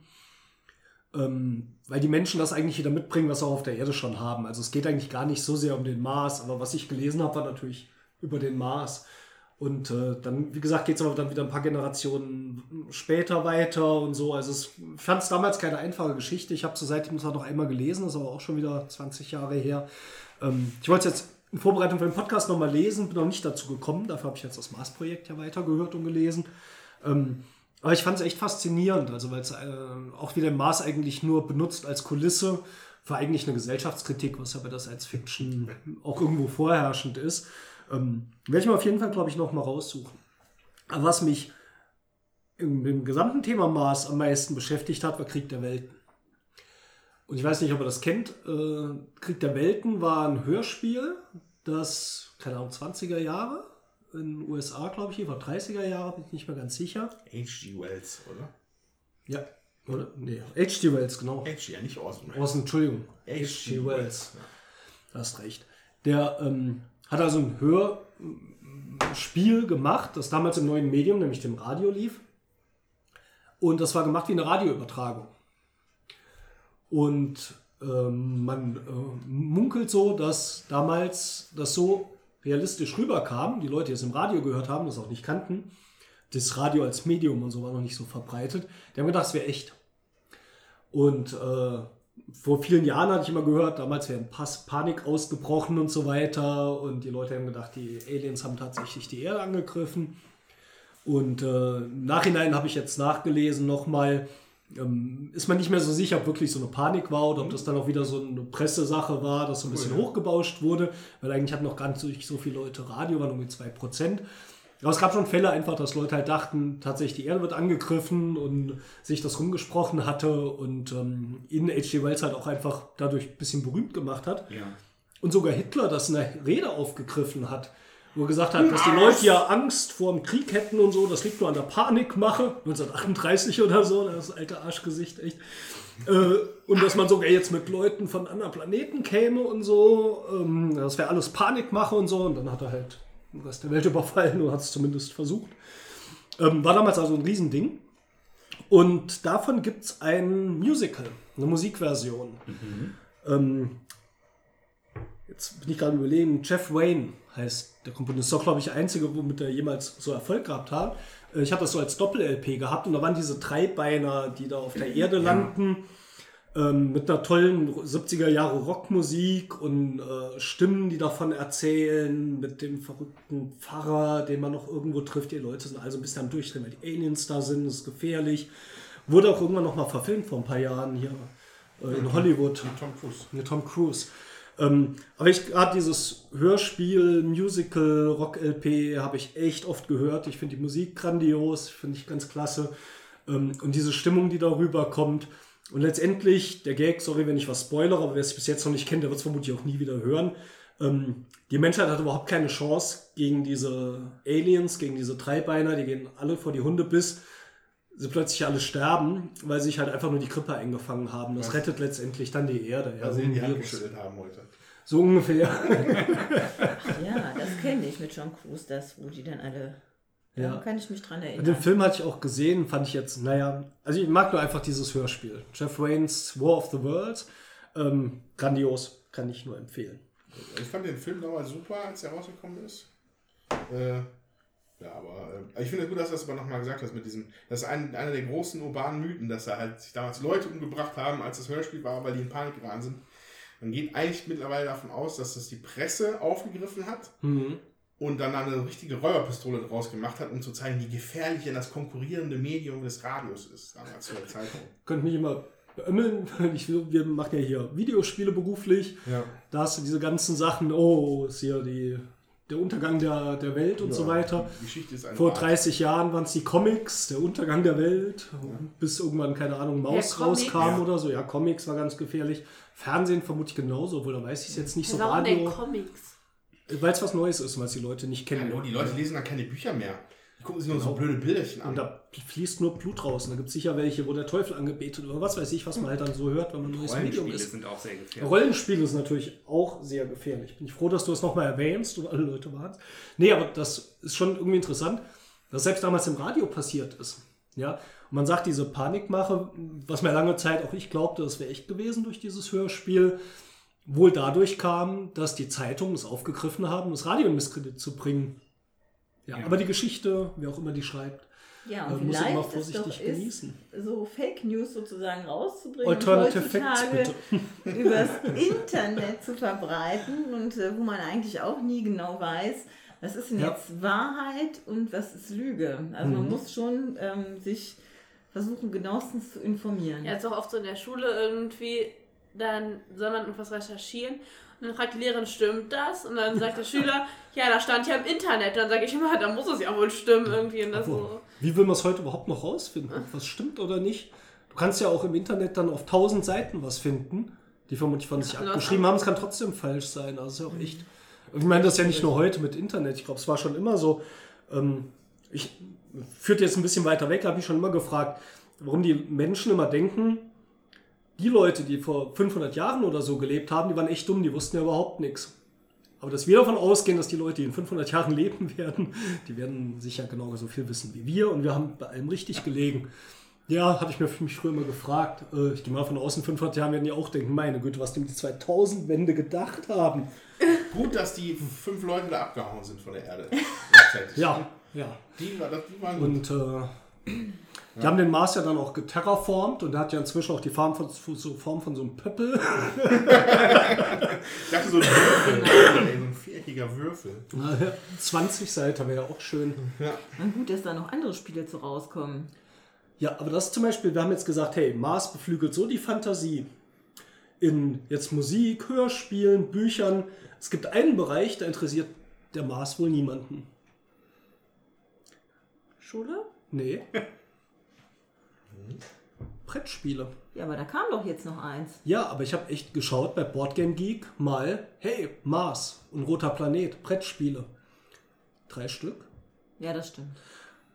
Und da habe ich echt Terraforming gedacht, ja, es gibt Terraforming Mars, Mars. Auf zum roten Planeten. Aufbruch zum roten Planeten. Dann gibt es noch Mission Red Planet, das ist aber die alte Version von Aufbruch zum roten Planeten von Catalo und Feduti. Und dieses Jahr kommt First Martians, äh, der auch äh, Robinson Crusoe gemacht hat, Ignacy Trevicek. Und das war's von allen, die ich jetzt bei Boardgame Geek gefunden habe. Wo jetzt, es gibt noch ein paar Spiele, wo wir irgendwie so 40 Leute mal gesehen haben und 12 Leute abgestimmt haben, wo ich nicht weiß, ob es überhaupt Prototypen waren. Ähm, eine Frage an die Hörer. Ich kann mir das nicht vorstellen. Es muss doch noch irgendwie mehr Spiele geben, die Mars zum Thema hatten. Das stimmt allerdings. Und äh, ich meine, ich hatte auf der M- Messe noch eins gesehen. Jetzt bin ich nicht sicher, das sah auch eher so aus wie Mars Besiedlung, aber ich komme nicht mehr drauf, ob ich da jetzt zwei Spiele durcheinander bringe oder äh, es war nicht First Martians, das hatte ich hab auch gesehen. gedacht, ich habe auf der Messe irgendwas gesehen. Ich habe noch was gesehen, irgendwie auch Siedler auf dem Mars. Ähm, ich habe es auch nicht gefunden. Ich habe jetzt allerdings, wie gesagt, nach Suchbegriffen mal roter Planet und Mars und so eingegeben ähm, und auch mal in den Geeklists geschaut. Ich habe nichts gefunden. Und ja, mir fällt aber auch keins ein. Wir haben ja auch noch geschaut, was spielen wir noch. Wir haben ja noch hier Aufbruch zum roten Planeten auch gespielt, was Jawohl. übrigens auch ein schönes Schönes Spiel. Spiel ist. Ähm, ja, bei Brettspielen scheint es noch gar nicht aufgekommen zu sein, das Thema. Hey, wenn von euch jemand noch Mars-Spiele kennt, hey, sagt uns mal Bescheid. Ich glaube das irgendwie nicht. Es muss noch Spiele geben, die auf dem Mars gespielt haben. Ja, einfach bei Facebook melden. Genau, oder, bei schreibt in die. Kommentare. Jetzt könnte ich aber noch eine Quizfrage stellen. Ist hier wenigstens richtig deine Frage? Die Nein, Frage ist aber richtig, ob meine Antwort richtig ist. Ich hoffe, diese peinlichen Aussagen von mir vorhin haben, hat der Andreas schon rausgeschnitten und ihr habt jetzt keine Ahnung, wovon wir gerade ja. reden. Wie groß sind denn, nein, andersrum, wie viele Monde hat denn eigentlich der Mars? Ich weiß nur, dass Tatooine zwei hat. Tatooine hat zwei Monde? Sonnen. Ja, das gleiche. Ja. Ja, also dann muss der Mars auch zwei Monde haben, oder? Hat er. Ja, hat, du hast ja auch, wer ist wer, was, was ist Was wer, ist was? wer ist was, Wer was ist ist was gelesen. Wer bin ich? Ah, du, das sind gebildete Leute. Der kleinere von denen, wie viel Kilometer lang ist der? Weiß doch selbst nicht. Doch, ich habe doch in Wikipedia nachgeguckt. Jetzt ohne auf dein Blatt zu gucken, ne? Ich Wie weiß viel? es. Also der, der, kleinere? Du Durchmesser, oder? Nee, äh, ja, Durchmesser, Entschuldigung. Ja. Also Durchmesser, der ist ziemlich ähm, unförmig, so, ähm, ich nehme an, die längste Stelle. Der ist nicht gerade rund. Ah, okay. Äh, Ich sag jetzt mal 137 Kilometer. Mhm. Ich sag 138 Kilometer. Hm. Ich sag 50. Hm. Ihr liegt alle viel zu hoch. Was? Ja. Der ist 12,6 Kilometer lang. Nee. Ja, also Ich meine, das, das ist ja eine Murmel, das ist doch kein Mond. ja, das, was ich da Das ist beim, wahrscheinlich so ein Krümel. was sich da am, beim Mars als Mond schimpft, also Phobos und Deimos, Furcht und Schrecken oder auch andersrum. Echt? Ja, Ja. Phobos. Äh, das ist, also wenn wir das mit unserem stattlichen Mond an der damals Mhm. noch, als wir auf der Erde gelebt haben, äh, vergleichen würden, ist das halt echt ein kleiner Krümel. Diese So. Coca-Cola-Werbung. Also das, sind- das, das werden halt so einfach irgendwelche eingefangenen Reste sein von nicht ganz geformten Minimonden. Und tatsächlich einem davon wird auch irgendwann mal ein schreckliches Schicksal ereilen. Denn Denn da haben wir unterschiedliche Informationen. Ich habe gelesen, er wird auseinanderbrechen und irgendwann vermutlich so einen Ring bilden. Ja, also ich, ich bin mir nicht ganz sicher. Weil ich, wo, als du das dann vorhin gesagt hast, habe ich auch mal überlegt, das kann auch sein. Also ich kenne jetzt halt nur dass die, die, die Aussage, dass das Ding halt, ich weiß nicht welcher von beiden, ich glaube der größere oder der kleinere. Ich glaube, es ist der größere. Ne? Also auf jeden Fall, der ist halt in einem, in, in einem insta- instabilen Orbit um den Mars. Das heißt, der bleibt halt in der, unser, der Mond geht halt immer schön gerade rum um die Erde. Der ist halt ein bisschen elliptischer und ist mal näher und mal weiter und der wird irgendwann so außer Kontrolle geraten, dass er wahrscheinlich einfach in den Mars dann reinkrachen wird. Vermutlich hat er die komische Form schon, weil da irgendwie schon Teile weg sind. Also Ja. sie sind ja nicht irgendwie rund Genau. oder so. Sie sehen ja irgendwo, wie man sich so Asteroiden vorstellt. Im Prinzip sind das so kleine Steinchen, die da rumfliegen. Aber Phobos und Deimos, boah, was für ein Namen. Ja. Und der, der größere ist auch viel größer. Ne? Der ist ja fast doppelt so groß wie der kleine. Der ist Ja. 22 Kilometer groß. Da ist er schon ehrf- ehrf- Ja. Naja. Denkt man, da wird doch Gott mit seinem Wischmopp mal kurz sauber machen, dann werden die weg oder so. Ja. Nee, habe ich mich schon gefragt, ab welcher Größe spricht man vom Mond oder ab welcher Qualität? Ist das einfach nur ein dauerhafter Umlauf um den Ich denke Planeten? schon, ja. Ja. Moment, die, Erde hat ja tatsächlich einen unfassbar großen Mond. Das Ja. ist, ist nirgendwo anders bisher wirklich beobachtet, dass ein? Planet, eine kleine Erde, also ein Planet unserer Größe, so einen fetten Mond hat. Mhm. Äh, das da gibt es ja die verschiedensten Theorien, warum das so ist, weil das sollen ja angeblich die Reste sein von einer Koll- Kollision zwischen der Erde und einem ähnlich großen Planeten. Mhm. Und das hat halt, die Erde ist halt ein bisschen größer geworden, die ganzen Trümmer drumherum haben sich irgendwann zu diesem relativ großen Mond geformt. Aber das ist auch nur eine Theorie. Ja, ja. Aber, Spannend. Ja. Und? Ja, wie sind wir jetzt schon da? Noch nicht ganz, aber kannst schon fast sehen. Es gibt noch was, was alle Cthulhu-Fans vielleicht äh, in Staunen versetzen wird, nämlich die Berge des Wahnsinns. Wer es gelesen hat, es gibt ja diese Expedition zum Südpol. Und da finden die diesen unfassbar höchsten Berg der Erde, der 22 Kilometer oder sowas hoch ist. Und auch gibt es ja diese Stadt äh, der Schogotten und so weiter. Das ist eine sehr, sehr geile Geschichte, finde ich, äh, von Lovecraft. Und auf dem Mars ist eben ein Berg, der ist eben 22 Kilometer hoch. Das ist der höchste, den man bis jetzt im Sonnensystem entdeckt hat. Ja, also Und ich würde das gerne mal sehen. Gibt es halt vermutlich auch keine Bilder von, oder? Also von der Olymp- Oberfläche also, aus. Wir reden hier von Olympus Mons, ne, dem Ja. Vulkan. Äh, ich glaube, es gibt keine Kamera, die es halt wirklich auch einfangen kann, das Riesending. So wirklich. Also Nee, aber ich dachte mal so von der. Oberfläche, es gab ja hier Ja. den, äh, wie heißen die Ich weiß, nicht, ganzen ob der, ich weiß, ob Explorer? Curiosity da schon hingefahren ist. Ähm, aber nur um mal den Unterschied zu ver, ver, äh, verdeutlichen. Ja? Also Olympus Mons, 22 Kilometer hoch. Mount Everest, wo wir hier auf der Erde mal sagen, hoho, holla die Waldfee, was ein Riesenteil. Ja, neun. Kilometer. Ja, nicht mal, ne? Das, also es ist halt ein Vielfaches von dem. Ja. Und selbst, und selbst der größte Berg auf der Erde, das ist tatsächlich ja nicht der Mount Everest, sondern irgend so ein Ding in Hawaii, weil der unter Wasser noch eine große Länge, große Ach so. Tiefe hat. Der kommt halt auch nur auf 12 oder so. Das hat halt auch keinen Vergleich zum Olympus Mons. Äh, und das ist halt auch, das einfach, was ich, worauf ich mich schon sehr darauf freue, wenn wir da sind. Dafür, dass der Planet nur halb so groß ist, hat er halt einfach unglaubliche tektonische Eigenschaften gehabt in früheren Zeiten, die halt dazu Sachen geführt haben, äh, dass halt dieser Olympus Mons, dieser Vulkan entstanden ist mit 22 Kilometern, oder dass da halt auch einfach, ja, also ne, der Mars, 22 Kilometer hoher Berg und das Valles Marineris, das ist so wie so ein Graben, wie so ein Grand Canyon, nur passt der Grand Canyon da, glaube ich, zigmal rein. 70.000 Mal rein, das muss ein Riesengebiet sein, ja. Ja, also, das, also du, wenn du da drin stehen würdest, du könntest wahrscheinlich durch die Krümmung nicht mal sehen, dass da hinten die kilometerhohen Wände sind. Äh, da freue ich mich schon sehr drauf, mir das mal anzugucken. Also ich finde, sowas beflügelt auch immer die Fantasie. Ich wollte als Junge schon immer irgendwie mal da oben auf so einem Planeten rumlaufen. Ich habe dann immer da draußen gestanden, den Mond angeguckt und von dieser Fernsehserie Mondbasis Alpha 1 geträumt. Wenn ich sowas höre, einmal da stehen auf so einem Planeten wie dem Mars und so einen Berg dort zu sehen, von dem du merkst, das ist einfach für uns irreal groß. Das stelle ich mir gigantisch vor. Oder so ein riesen Graben, wo du oben stehst und denkst, du siehst vielleicht das Ende nach unten gar nicht. Ja. Ah. Ja. 4000, Hammer. Kilo, 4000 Kilometer lang, 700 Kilometer breit und 7 Kilometer tief. Das nenne ich mal ein Canyon. Sieben Kilometer. ja, das ist ja ungefähr hier K2 oder so. Ne? Ja, das ist schon nicht schlecht. Dann würde ich jetzt mal sagen, wir sind ja eigentlich schon ziemlich gut vorbereitet für den Mars. Ja, ja, es ist halt noch nicht so ganz raus, wie wir da atmen werden und essen. Ja, vielleicht sollten wir mal. Kann man nicht irgendwie bei Wikipedia gucken oder bei Boardgame Geek, wie man Gibt es so überhaupt Mars. WLAN auf dem Mars?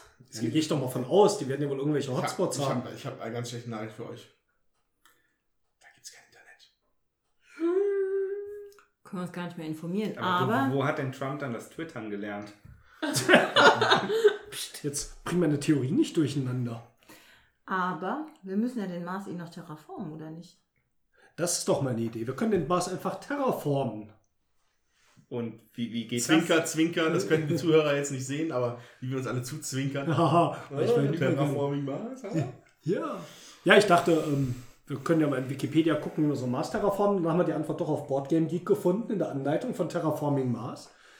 Und äh, vielleicht spielen wir das einfach mal und danach kann eigentlich nichts mehr schiefgehen. Genau. Ja, wir haben ja auch noch äh, acht Monate Zeit. Ja, kann nicht so schwer sein. Reicht für Reiche eine Partie, Zeit. ne? Ach, nein, ich meine, zum Terraformen müsste es reichen. Ach so. Ja, dann äh, würde ich sagen, ich, ich hoffe, seid jemand dabei. Ja, ja. Alles, ja, War klar. das doch immer Ich habe dabei. mich schon gewundert, was die 7000 Kilo Ballast sind, die hier angezeigt werden. Das sind sicher die Brettspiele, die wir mitgenommen haben. Ja, irgendwomit muss man sich ja beschäftigen. Acht Monate lang. Hallo? Ja, dann äh, schauen wir uns das jetzt mal an und berichten wir euch davon. Und dann wird alles gut. Bis nachher. Tschüssi.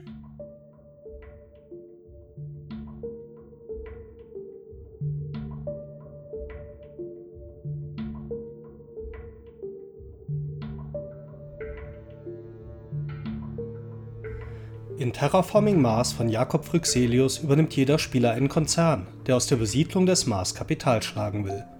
Dazu muss der Mars bewohnbar gemacht werden. Das Terraforming über mehrere Generationen beginnt. Um den Mars bewohnbar zu machen und das Spiel zu beenden, müssen die Spieler die folgenden drei Ziele erreichen. Neun Ozeane müssen geschaffen werden, die Atmosphäre muss von einem Sauerstoffgehalt von 0% auf 14% gebracht werden und die Temperatur der Oberfläche von minus 30 Grad auf plus 8 Grad gebracht werden. Auch wenn die Konzerne der Spieler gegeneinander spielen, so arbeiten die Spieler gemeinsam an diesen Zielen. Der Spieler jedoch ist derjenige Konzern, der nach Erreichen dieser drei Ziele die meisten Terraforming-Punkte, angezeigt auf einer Leiste um das Spielbrett herum, erreicht hat. Die wichtigste Ressource ist auch auf dem Mars das Geld, genannt Megacredits. Das Grundeinkommen wird auf der erwähnten Terraforming-Punkteleiste angezeigt und jeder Schritt zu einem bewohnbaren Mars, Temperatur erhöhen, Sauerstoffgehalt erhöhen oder einen Ozean auf dem Spielplan platzieren, erhöht für diesen Spieler seine Terraforming-Punkte und damit sein Grundeinkommen für die kommenden Runden. Die Hauptaktion im Spiel ist das Ausspielen von Projektkarten, die die Spieler gezogen oder gedraftet haben und für 3 Megacredits pro Karte auf die Hand nehmen können.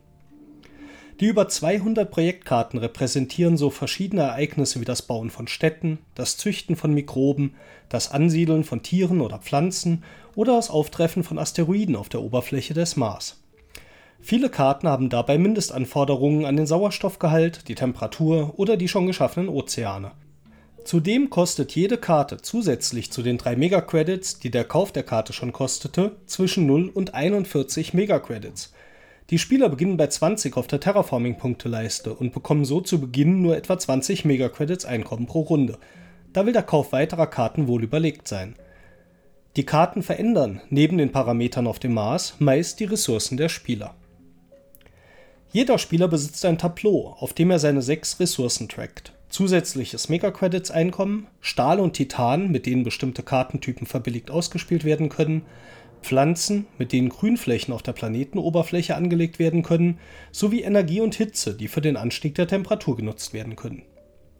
Zu jeder dieser Ressourcen gibt es eine Leiste, die das Einkommen dieser Ressource pro Runde für den Spieler anzeigt, sowie ein Lager, das die vorhandenen Einheiten dieser Ressourcen anzeigt. Auf dem Spielplan kämpfen die Spieler um die besten Orte für Städte, Ozeane und Grünflächen auf der Marsoberfläche. Zahlreiche Karten erlauben zudem das Platzieren besonderer Orte wie Naturparks, Bergbaustationen oder sogar Raumstationen im Orbit. Ist ein Spieler am Zug, so kann er ein bis zwei Aktionen machen, dann ist der nächste Spieler an der Reihe. Dies geht reihum, bis alle Spieler gepasst haben und eine Einkommensrunde folgt, sowie die Möglichkeit, weitere Karten zu kaufen. Aktionen sind, neben dem Ausspielen von Karten, zum Beispiel auch das Begrünen des Mars, das Erhöhen der Temperatur, das Aktivieren bereits ausgespielter Projektkarten, aber auch das Nutzen der auf dem Plan aufgedruckten Standardaktionen, wenn keine Handkarte so richtig Sinn macht. Am Ende des Spiels gibt es noch eine ganze Reihe an Möglichkeiten, an Siegpunkte zu kommen. Es gibt Siegpunkte auf ausgespielten Projektkarten, die manchmal auch als Marker auf Karten gesammelt werden und Dinge wie Raumschiffe oder auch Tiere repräsentieren. Es gibt Siegpunkte für Grünflächen und Städte neben Grünflächen auf der Marsoberfläche. Es gibt Siegpunkte für Meilensteine, das heißt Auszeichnungen, die Spieler im Laufe des Spiels kaufen können, wenn sie bestimmte Anforderungen, wie zum Beispiel den Besitz dreier Städte, erfüllen.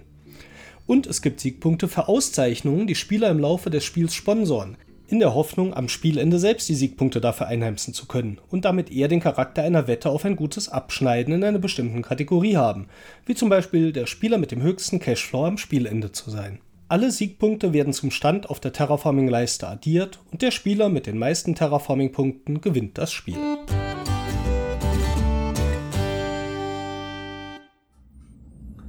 So, wir haben für euch jetzt Terraforming Mars gespielt. Wir haben den Mars geterraformt. Und Terra heißt doch eigentlich Erde. Wieso kann man den Mars terraformen? Weil es darum geht, erdähnliche Zustände herzustellen. Und die Marsianer ähm, sind ja dabei, die Erde zu äh, Ja, massifizieren. Massifizieren. Danke. Ja, also Jutta und ich haben Terraforming Mars ja schon relativ viel gespielt. Deswegen würde ich jetzt mal sagen, Thomas, vielleicht machst du mal einen Anfang. Wie fandest du es denn? Ja, ich bin total begeistert. Es ist ein ganz, ganz tolles Spiel. Ähm, Punkt. Das war jetzt schön. deine erste Partie. Das war meine allererste Partie Terraforming Mars. Ich hatte euch einmal kurz beim Spieletreff über die Schulter geschaut, Mhm. aber da muss ich ganz ehrlich sagen, bin ich nicht wirklich dahinter gestiegen, was ihr da tut. Nur so ganz grob. Aber jetzt beim Spielen, es hat, ich fand, es hat sich auch wirklich schnell erschlossen. Ich weiß nicht, wie lange haben wir jetzt für die Regeleinführung am Anfang gebraucht? So 20, 30 Minuten höchstens, ne? Ja, mindestens doch. Ich Doch, mindestens. was Halbe Stunde. Eine halbe Ja? Haben wir gebraucht. Es kam mir kurzweilig vor. Ja. Ähm, und im, im Spiel, ich finde, ich meine, am Anfang, man bekommt Karten auf die Hand und denkt sich erstmal, was soll ich jetzt mit denen tun? Mhm. Ähm, aber es zeigt sich eigentlich ziemlich schnell, was man mit denen tun kann. Ja. Weil es auch so schön auf den Karten ja trotzdem immer noch mal im Klartext steht. Ne? ja. Ähm, ja, insofern, ich habe mich dann auch sehr schnell der Wissenschaft und der Begrünung des Planeten verschrieben und äh, fand ich toll. Also, Vielleicht für die von euch, die Terraforming Mars schon kennen, nur als Anmerkung, das können wir nachher noch ein bisschen äh, genauer erklären. Ähm, Andreas und Thomas haben mit dem Start-Setup gespielt, mit den, wie heißen sie, Startkonzernen. Konzern. Jutta und ich hatten uns Konzerne ausgelost und ähm, ja, Das bedeutet auch, wir haben ohne Drafting gespielt, weil wir dachten, am Anfang macht das jetzt nicht so viel Sinn, da ihr die Karten noch nicht einschätzen könnt, was wir normalerweise machen. Hm. Das mal nur vorausgesetzt, was bedeutet, können wir nachher noch mal ein bisschen besprechen. Ja, ja, also ich habe es auch das erste Mal jetzt gespielt, klar, haben wir ja gerade gesagt. So. Ähm, was mich jetzt wirklich überrascht hat, war, weil ich habe das ja nur Fotos gesehen oder auf der Box, äh, da war halt nur dieser Mars zu sehen mit so ein paar Hexfeldern drauf. Sind das Hexfelder? Eins, zwei, drei, mhm. ja. ähm, und so ein paar Leisten und fertig. Das, da, mein erster Eindruck war so, das sieht jetzt nicht sonderlich spannend aus. Hm. Allein das Spielfeld, das ist halt, das sieht nicht aus, als ob da viel abgehen würde. So. So, was, ich, was ich vollkommen unterschätzt hatte, was ich nicht wusste, ist, dass da ein riesiger Stapel Karten bei ist, der sicherlich 50% des Spiels ausmacht, wenn nicht sogar noch ein bisschen mehr. Ja. Und äh, mit diesen Karten ist das wirklich ein sehr, sehr schönes Spiel. Das hat mir sehr gut gefallen. Ähm, ja, also wie beschreibt man es am besten? Es ist halt. Ja, man baut sich halt. Ich habe vorhin in der Pause schon überlegt. Man versucht sich halt natürlich auch so eine, so, auch so eine Maschine zusammenzuschrauben aus den Karten, äh, die dir halt dann deine Ressourcen generiert oder deine, deine Terraforming-Punkte. Ich habe hab jetzt noch nicht einen guten Vergleich gefunden zu einem anderen Spiel in der, in der Zeit. Also ich, ich habe meine Gedanken noch nicht ganz formuliert. Äh, ja. Macht mal, ja, können mal, was. mal weitermachen. Also ich habe Terraforming Mars immer so beschrieben, es ist ein Spiel, wo man Karten ausspielt, damit man Klötzchen auf Leisten verschiebt. Ich spiele eine Karte, dann schiebe ich das Klötzchen A zwei nach oben und das B eins nach unten. Das gibt mir nachher Einkommen, dafür kaufe ich mir neue Karten, mit denen ich weiter Klötzchen verschiebe. Und ab und zu gebe ich auch Karten aus, verschiebe Klötzchen auf den Leisten, die man terraformen muss, also dieses Temperatur hoch, Sauerstoffgehalt hoch oder legt ein Ozeanplättchen aus. Und ich habe mich lange gefragt, warum es so viel Spaß macht. Ja. Und das finde ich echt äh, faszinierend. Und ich, meine Erklärung dafür, warum es mir so viel Spaß macht, ist, dass du mit jeder Aktion, die thematisch sehr gut passt, wie Andreas eben schon gesagt hat, sofort ein Feedback bekommst. Du machst was und du kriegst dein Einkommen hoch, die Temperatur geht hoch, manchmal gibt es noch einen Sondereffekt dazu, ist einfach super direkt. Mhm. So. Bei vielen anderen Spielen arbeitest du länger auf was hin, um was zu erreichen. Das ist hier auch drin mit diesen je nachdem, welche Karten du natürlich kriegst, ähm, mit dieser Maschinerie, die du versuchst aufzubauen, ob du jetzt hier über die Bakterien was verdienst oder über die äh, Raumflotte oder wie auch immer. Aber es ist schon sehr viel, was einfach sehr direkt passiert. Ja? Wenn ja. du dir eine dieser Meilensteine sicherst, äh, dann hast du diese fünf Siegpunkte. Ja? Es gibt auch diesen anderen Punkt mit einer Auszeichnung, da sagst du, ich werde das am Ende haben, da ist so eine Wette drauf, da weißt du noch nicht, ob es passiert. Und das ist einfach eine ziemlich gelungene Mischung. Und dafür macht mir das sehr viel Spaß. Ja, ich sag mal, grundsätzlich macht mir das Spiel auch viel Spaß. Jetzt heute die Partie nicht unbedingt. Ich kriegte nämlich gar keinen ähm, Fuß auf die Erde, hatte ich das Gefühl, was auf, auf den und, Mars. Ja, auf den Mars, richtig, auf den Mars. Äh, was daran lag, dass wir auch, glaube ich, ähm, was, was daran lag, dass wir ohne Drafting gespielt haben. Denn ich hatte also überhaupt keine Begrünungsplätt, also Karten gezogen, sodass ich auch äh, mal meine Pflanzenproduktion irgendwie ausbauen konnte. Und das finde ich äh, hindert schon ähm, den Spielfluss sehr oder dass man nachher auch Punkte machen kann, um zu gewinnen. Ähm, das hat mich ähm, gar nicht weitergebracht. Da fühle ich mich sehr gehandicapt, muss ich sagen, heute. Mhm. Und äh, ja, ähm, das finde ich, da, da merkt man dann schon den Unterschied auch zwischen diesem äh, Einsteiger, also diesem, diesem Startkonzern, ähm, weil da hat man auf jeden Fall ein Einkommen, wenn man anfängt, und den Nicht-Startkonzern, weil man dann erst da ist, hat man halt kein Einkommen, da ist man überall auf Null und da muss man dann schon gucken, dass man irgendwo seine Punkte generiert. Und das ist krasser Unterschied, finde Man muss sich dann spezialisieren auf das, ja. was der Konzern auch unterstützt. Ja, also genau, das ist das, was ich sagen wollen würde, weil wenn man sich mir anguckt, wie, wie Steffen gespielt hat, äh, konnte halt mit der, mit der Titanproduktion ist er halt völlig durch die Decke gegangen. Da wäre nicht keiner von uns mit unseren Newbie-Konzernen auch nur drangekommen. Ja, aber ich glaube, es war eben, Thomas hatte eben gesagt, vielleicht lag es auch daran, die Newbies waren jetzt vorne, wir waren abgeschlagen dass es an den Konzernen liegt. Und ich glaube, es liegt nicht daran. Ich glaube, es liegt daran, dass wir ohne Drafting gespielt haben. Das Spiel ja. hat in der Grundregel ein, finde ich, gravierendes Problem. Ich finde es auch nicht gut, dass das überhaupt eine Grundregel so geregelt ist. Man kriegt zehn zufällige Karten auf die Hand. Und die können total daneben sein oder total gut. Und im Rest vom Spiel ist auch so, je nachdem, welche Karten ich ziehe, geht es mit meiner Strategie vorwärts oder nicht. Bei mir ging es nicht vorwärts. Ich hatte super viel Titanproduktion, die diese Weltraumkarten verbilligt. Ich habe insgesamt im Spiel nur drei Weltraumkarten auf die Hand bekommen. Das passiert beim Drafting viel weniger. Da guckt man natürlich auch, dass man jemanden, der jetzt hinter mir sitzt, nicht die Titankarten lässt, aber da kommt mir ins Spiel, wo man sich gezielt was raussuchen kann. Und das Spiel funktioniert ohne Drafting sehr, sehr glückslastig. Es macht Ja. mir trotzdem Spaß, aber das muss man wirklich mögen. Also wer jetzt so um zwei Stunden schon ein bisschen leichtes Schwergewicht, würde ich mal nennen. Ja, ist jetzt kein ganz leichtes Spiel, ist schon komplex. Ähm, das passt nicht dazu, dass er so einen großen Glücksfaktor dadurch hat, welche Karten ich bekomme. Und es Ja. lässt sich super leicht ändern, indem man eben mit dem Drafting spielt. Und sind auch Karten im Stapel, die kamen jetzt bei uns nicht, wo man noch mehr Karten ziehen kann, austauschen kann und so weiter. Und ich, ja, es ist definitiv eine Kritik. Äh, auch das Spiel wird oft kritisiert fürs Balancing. Und man kann es irgendwie auch so nicht so genau nachvollziehen, welche Karte jetzt gut oder schlecht ist. Für mich passt es eigentlich schon, weil die Preise passen zu dem, wie die Effekte sind. Es gibt halt Karten, die kosten zwei Credits zum Ausspielen, die anderen kosten halt 42, ja, und das ist super viel Geld. Das hält sich schon in der Balance. Aber was nicht in der Balance ist, ist, wenn man Pech hat beim Kartenziehen. Das geht nur mit dem Drafting halbwegs weg. Und äh, da glaube ich, lag es heute eher dran. Ich habe die Karten nicht bekommen, wo ich meinen Titan hätte einsetzen können. Ja. Ja? Ja. Und nicht an den Startbedingungen.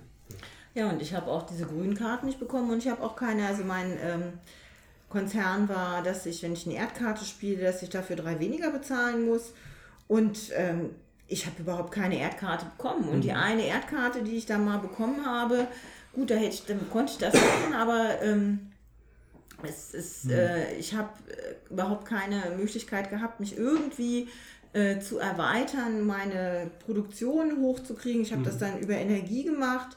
Das war das Einzige, was ich irgendwie hatte. Und da habe ich dann auch meine Punkte mitgemacht, aber ohne Grünflächenplättchen zu kriegen und ohne dann auch Karten zu kriegen, wo ich dann vielleicht mehr Geld äh, generieren kann, ist es dann einfach schwierig.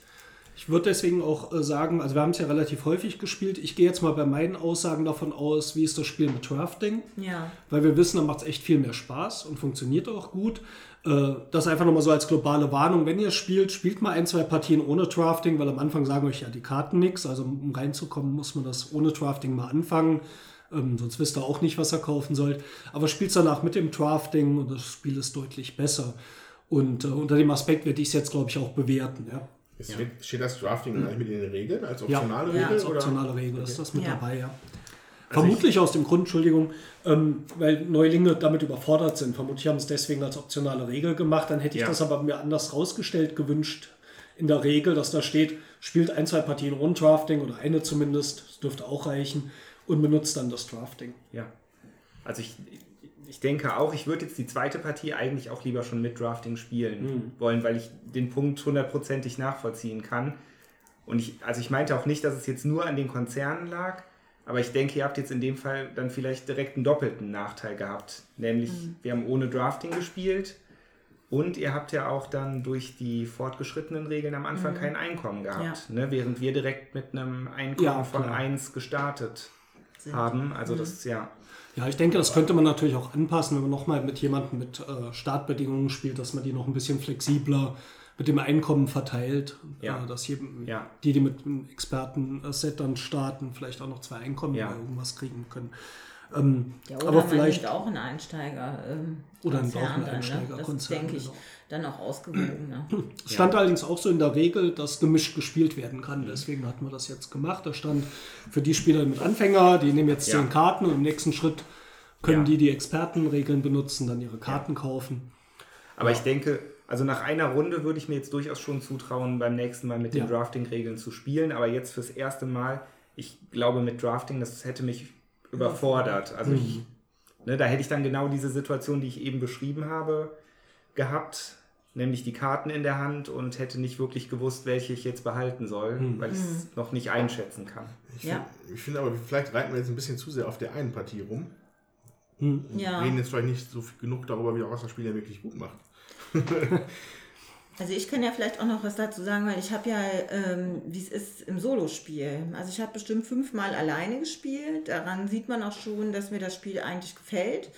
Äh, nicht nur eigentlich, also mir gefällt es halt auch. Und ähm, das ist auch ein Spiel, was man super gut alleine spielen kann, weil ähm, die Karten genug Interessantes bieten und genug äh, Möglichkeiten bieten, was kann ich denn machen? Ja, also dann äh, fängt man eben auch an, man sucht sich einen Konzern aus und kann ähm, äh, ja, hat dann am Anfang zehn Karten noch auf der Hand. Äh, man stellt auch alles auf Null und ähm, sucht sich von diesen zehn Karten auch äh, Karten aus, die man kaufen will und startet mit denen. Und äh, in jeder Runde hat man dann halt auch, ähm, in jeder Generation sozusagen, hat man wieder vier Karten, die man kaufen kann. Und muss halt versuchen, bis äh, in, also in 14 Runden sollte man das geschafft haben, ähm, alle Ozeanplättchen zu platzieren, die Temperatur bis auf 8 Grad zu kriegen und ähm, den Sauerstoffgehalt auf 14 Prozent. Dazu muss ich sagen, ich habe das noch nie geschafft. Ich war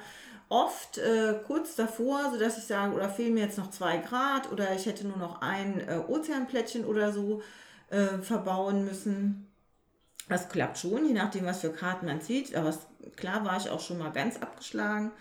Ähm, trotzdem ist es einfach dann auch interessant, dann die Plättchen mhm. zu legen, zu gucken, wo kann ich denn was machen, welche Karten nehme ich denn jetzt überhaupt, ja.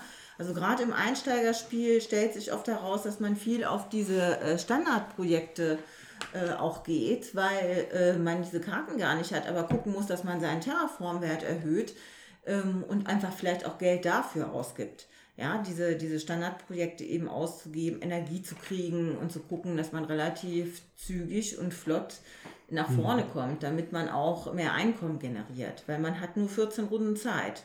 Mhm. Also diese Standardprojekte, äh, das sind Aktionen, die man immer machen kann, auch wenn man keine Karte auf der Hand hat, die man gerade benutzen will. Da kann man eben auch äh, Städte bauen und die Energie erhöhen und so weiter. Ozeanplättchen legen, Ozeanplättchen legen. Mhm. Das ist ja vielleicht das, was das Spiel, vielleicht, vielleicht ist das so auch ein bisschen der Punkt, warum das halt so interessant ist. Ähm, du hast halt zum einen dieses Spiel mit den Karten und du hast das mhm. Spiel auf dem Brett, was sich, was sich ineinander, was ineinander greift. Mhm. Ähm, aber du musst halt auch auf die, mit, der, mit, mit dem Spiel auf dem Brett, da musst halt auch noch einiges an äh, Strategie äh, entwickeln. Mhm. Weil das, das, Brett ist, das Brett ist nicht nur das, dass du das voll kriegst, ist nicht nur die Belohnung, weil du die Karten gut gemacht hast, sondern du musst da auch schon noch auf Zack sein, damit daraus im Endeffekt mhm. ein gutes Ergebnis kommt. Ja. Also das ist halt tatsächlich irgendwie 50-50 zwischen so einem, mm, ja, ich, Magic trifft es eigentlich nicht, aber die Karten an sich, von den, von den Mechaniken, die in den Karten drin sind, mhm. welche Effekte sie teilweise haben, wie voll die Karten sind mit irgendwelchen Sachen.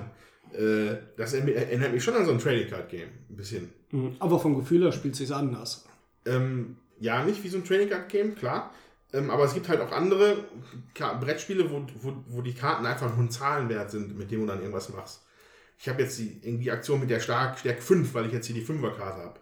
Darüber geht es halt weit hinaus, die Komplexität dieses ja. Kartenanteils von, von Terraforming Mars. Mhm. Und äh, ja, und die, die, die, der Hybrid daraus, dass man halt geschickt auf dem Board agiert und gleichzeitig aber auch geschickt sein, sein so ein ja, Set, Collection, ja, Set Collection ist es auch nicht. Ja, so ein Engine, so ein, so ein Motor zu so, bauen. So, so, ne? Aus den Karten halt in irgendeiner Form einen frei, frei erstellbaren Motor zu machen. Hm. Das macht es das macht's für mich sehr interessant, glaube ich. Es gibt auch unheimlich viele Strategien, die sich daraus ableiten. Es ist zwar jetzt nicht so, dass man sehr strategisch rangeht, weil das mit dem Kartenziehglück trotzdem natürlich drin bleibt. Das heißt, man muss auch immer darauf reagieren, was man macht. Ähm, das macht es für mich auch interessant. Äh, das spielt sich auch nie gleich. Manchmal macht man unheimlich viel auf der Marsoberfläche, manchmal wie ich eben überhaupt nicht. Wobei es sich schon rentiert, es ist schwierig zu gewinnen, wenn man gar nichts auf der Marsoberfläche macht. Aber ich möchte es nicht ausschließen, geht sicher auch. Ähm, und eine andere Sache, es gibt viele interessante Entscheidungen drin. Mhm. Also allein schon dieses Kartenkaufen, man zieht am Anfang jeder Runde ja vier Karten, die man für drei Mega-Credits kaufen kann, muss er aber nicht. Ne? Mega-Credits. Oder Mega-Euro oder wie auch immer es hier heißt, die Währung. Ähm, man kann dann 1, 2, 3, 4 oder keine Karte kaufen. Das beeinflusst natürlich schon wieder, was ich danach ausgeben kann, weil das Geld ist knapp. Das ja. heißt, auch eine Karte zu kaufen, die man vielleicht noch nicht einsetzen kann, kann dann echt zurückwerfen. Das Geld mhm. fehlt hier irgendwann.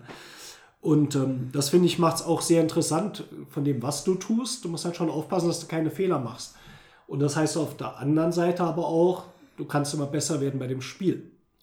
Das heißt, mir gefällt sehr gut, dass ich das Gefühl habe, ich kann mit dem Spiel immer noch mal was dazulernen. Ich mache Ja. bestimmte Fehler nicht mehr, auch wenn ich heute jetzt relativ abgeschlagen war. Ähm, zum Beispiel viel Karten kaufen, die interessant klingen und du weißt aber irgendwann, hey, du kriegst sie gar nicht mehr von der Hand los. Es ist einfach schwierig, die wirklich noch auszuspielen. Ja. Und es gibt viele Karten, und da kann man sich auch über das Balancing vielleicht streiten, wobei ich sehe das nicht als Balancing-Punkt. Manche Karten sind nicht so gut. Muss man natürlich beim Drafting nicht kaufen. Ähm, aber manche Karten klingen erstmal gut. Wie vorhin deine Karte mit dem Kredit. Die spielst du für drei Ja. oder vier Credits aus. Du kriegst dafür Man bekommt elf, 10 Credits. zehn Credits, musst aber bei deinem Einkommen, Einkommen, runter, genau. musst aber die Karte auch noch für drei Credits gekauft haben, wenn du es nicht auf der Starthand hattest. Ja, ich, ich glaube vier sogar. Oder Du hattest drei oder so vier. Ich Ja. weiß nicht mehr. Und dann merkst du plötzlich, so manche Karten klingen erstmal gut, aber eigentlich rentieren sich nicht. Oder das Einkommen zu erhöhen bei einer Karte, die elf Einkommen kostet, plus drei, die ich Ja. gekauft habe, müsste ich 14 Runden ausliegen haben, um da wieder hinzukommen. Wobei ich sagen muss, jetzt speziell auf diese Karte bezogen, ich weiß jetzt nicht, das war glaube ich einer meiner ersten Züge. In dem Moment kam es mir Da sehr sinnvoll ist die vor. okay, Also ja, Ja. ja, Aber es gibt halt noch halt manchmal Zeitpunkte, wo sie sinnvoll sind, manche nicht. Klar. Und das lernt man auch einschätzen. Das finde ich, macht mir bei dem Spiel sehr viel ja. Spaß. Also es geht viel um Optimierung eigentlich, ne? Schon, ja. Ja. Auf jeden Fall. Also das finde ich auch. Das ist im Solo-Spiel gerade äh, wird man darauf auch getriezt, dass man äh, nicht interessant ähm, klingende Karten, sag ich mal, kauft, die viel kosten, weil du wirst sie nicht spielen können in der Zeit, ja. Oder musst halt gucken, ne? was kann ich damit machen? Ja, geht mein Einkommen hoch? Kann ich mal, also erhöhe ich die Temperatur, gleichzeitig noch einen Ozean legen? Okay, habe ich nächste Runde drei Einkommen mehr, muss aber über 30 äh, Megakredits dafür schon mal bezahlen, das ist schon mal ein Punkt. Der zweite Punkt ist, auf der Karte sind ja auch immer noch ähm, ja, Bonussymbole. Bonussymbole abgebildet, äh, die man eben bekommt, wenn man auch ein Plättchen legt. Und das ist natürlich auch nochmal eine Strategie, die man fahren kann. Was, was will ich jetzt, wo lege ich mein Plättchen jetzt hin? Ziehe ich zwei Karten, kriege ich zwei Stahl, kriege ich zwei Titan oder kriege ich zwei Blätter, äh, also zwei Pflanzen, um dann vielleicht tatsächlich auch nochmal was zu legen. Das ist auch nicht, äh, das darf, finde ich, auch nicht unbeachtet bleiben, ja. Also das war so zum Beispiel jetzt in diesem Spiel heute die einzige Möglichkeit für mich, äh, mal zu diesen grünen ähm, Dingern zu kommen, indem ich Plättchen platziert habe auf Gebiete, wo ich Pflanzensymbole bekam. Da ist frustriert. Nein, aber das äh, wollte Aber ich jetzt, Ihr seid doof. Ich wollte ähm, das ein, einfach für heute, ja, es gibt andere äh, Spiele, da, da macht das dann halt nicht so viel aus. Ja, da, da ist das vielleicht, okay, jetzt, wenn ich das da einlege, dann habe ich natürlich auch nochmal äh, acht Pflanzensymbole zusammen, um das jetzt im nächsten Zug noch mal, äh, machen zu können. Aber heute war es halt extrem wichtig und das wollte ich eigentlich nur als ähm, ähm, Anmerkung. ja, danke. Als Anmerkung äh, sagen, dass es, äh, dass das auch ein Punkt ist, der einfach zu beachten ist. Wo lege ich die Karten, die, die Plättchen hin? Also was ich jetzt gerne noch rausheben würde, wäre, wie viel Spaß tatsächlich so ein eigener Zug macht hier in dem Spiel. Mhm. Ähm, das war, also das natürlich, klar, ihr beiden fandet es dann halt nicht so lustig, weil es ihr dann beide passen mussten und dann Thomas und ich hier halt Ja. irgendwie zwei, drei Runden länger spielen konnten, weil es sich einfach in dem Moment einfach so gefügt hat. Aber ähm, ich hatte halt zum Beispiel am Anfang nicht, noch nicht so eine richtige Strategie. Ich hatte aber zwei dicke Asteroiden auf der Hand. So, und das sind halt, das sind halt, also um auch vielleicht auch mal die Bandbreite von, den, von diesen Karten klar zu machen. Du hast halt Karten, dass du, du hast so einen, dass du Ameisen auf dem Mars ausbringst, damit kannst du Siegespunkte generieren. Dann gibt es halt so einen kleinen Kleinkredit von, der- Ja. von der Marsbank, ja. Oder man lässt einfach riesige Asteroiden in den Mars reinknallen, äh, die dann halt aber auch, man merkt auch, weil ich finde, die Karten vermitteln dann auch das ein gutes Gefühl davon, das, das ist ja halt ein titanischer Event, so wenn da ein, also ich hatte diesen riesigen Eis, ein riesiger Eiskomet hieß es, glaube ich.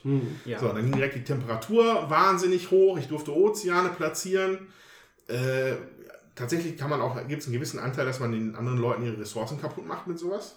Ist auch nochmal, ein- der ist ein bisschen komfortativ, der Teil in dem Spiel. Ja.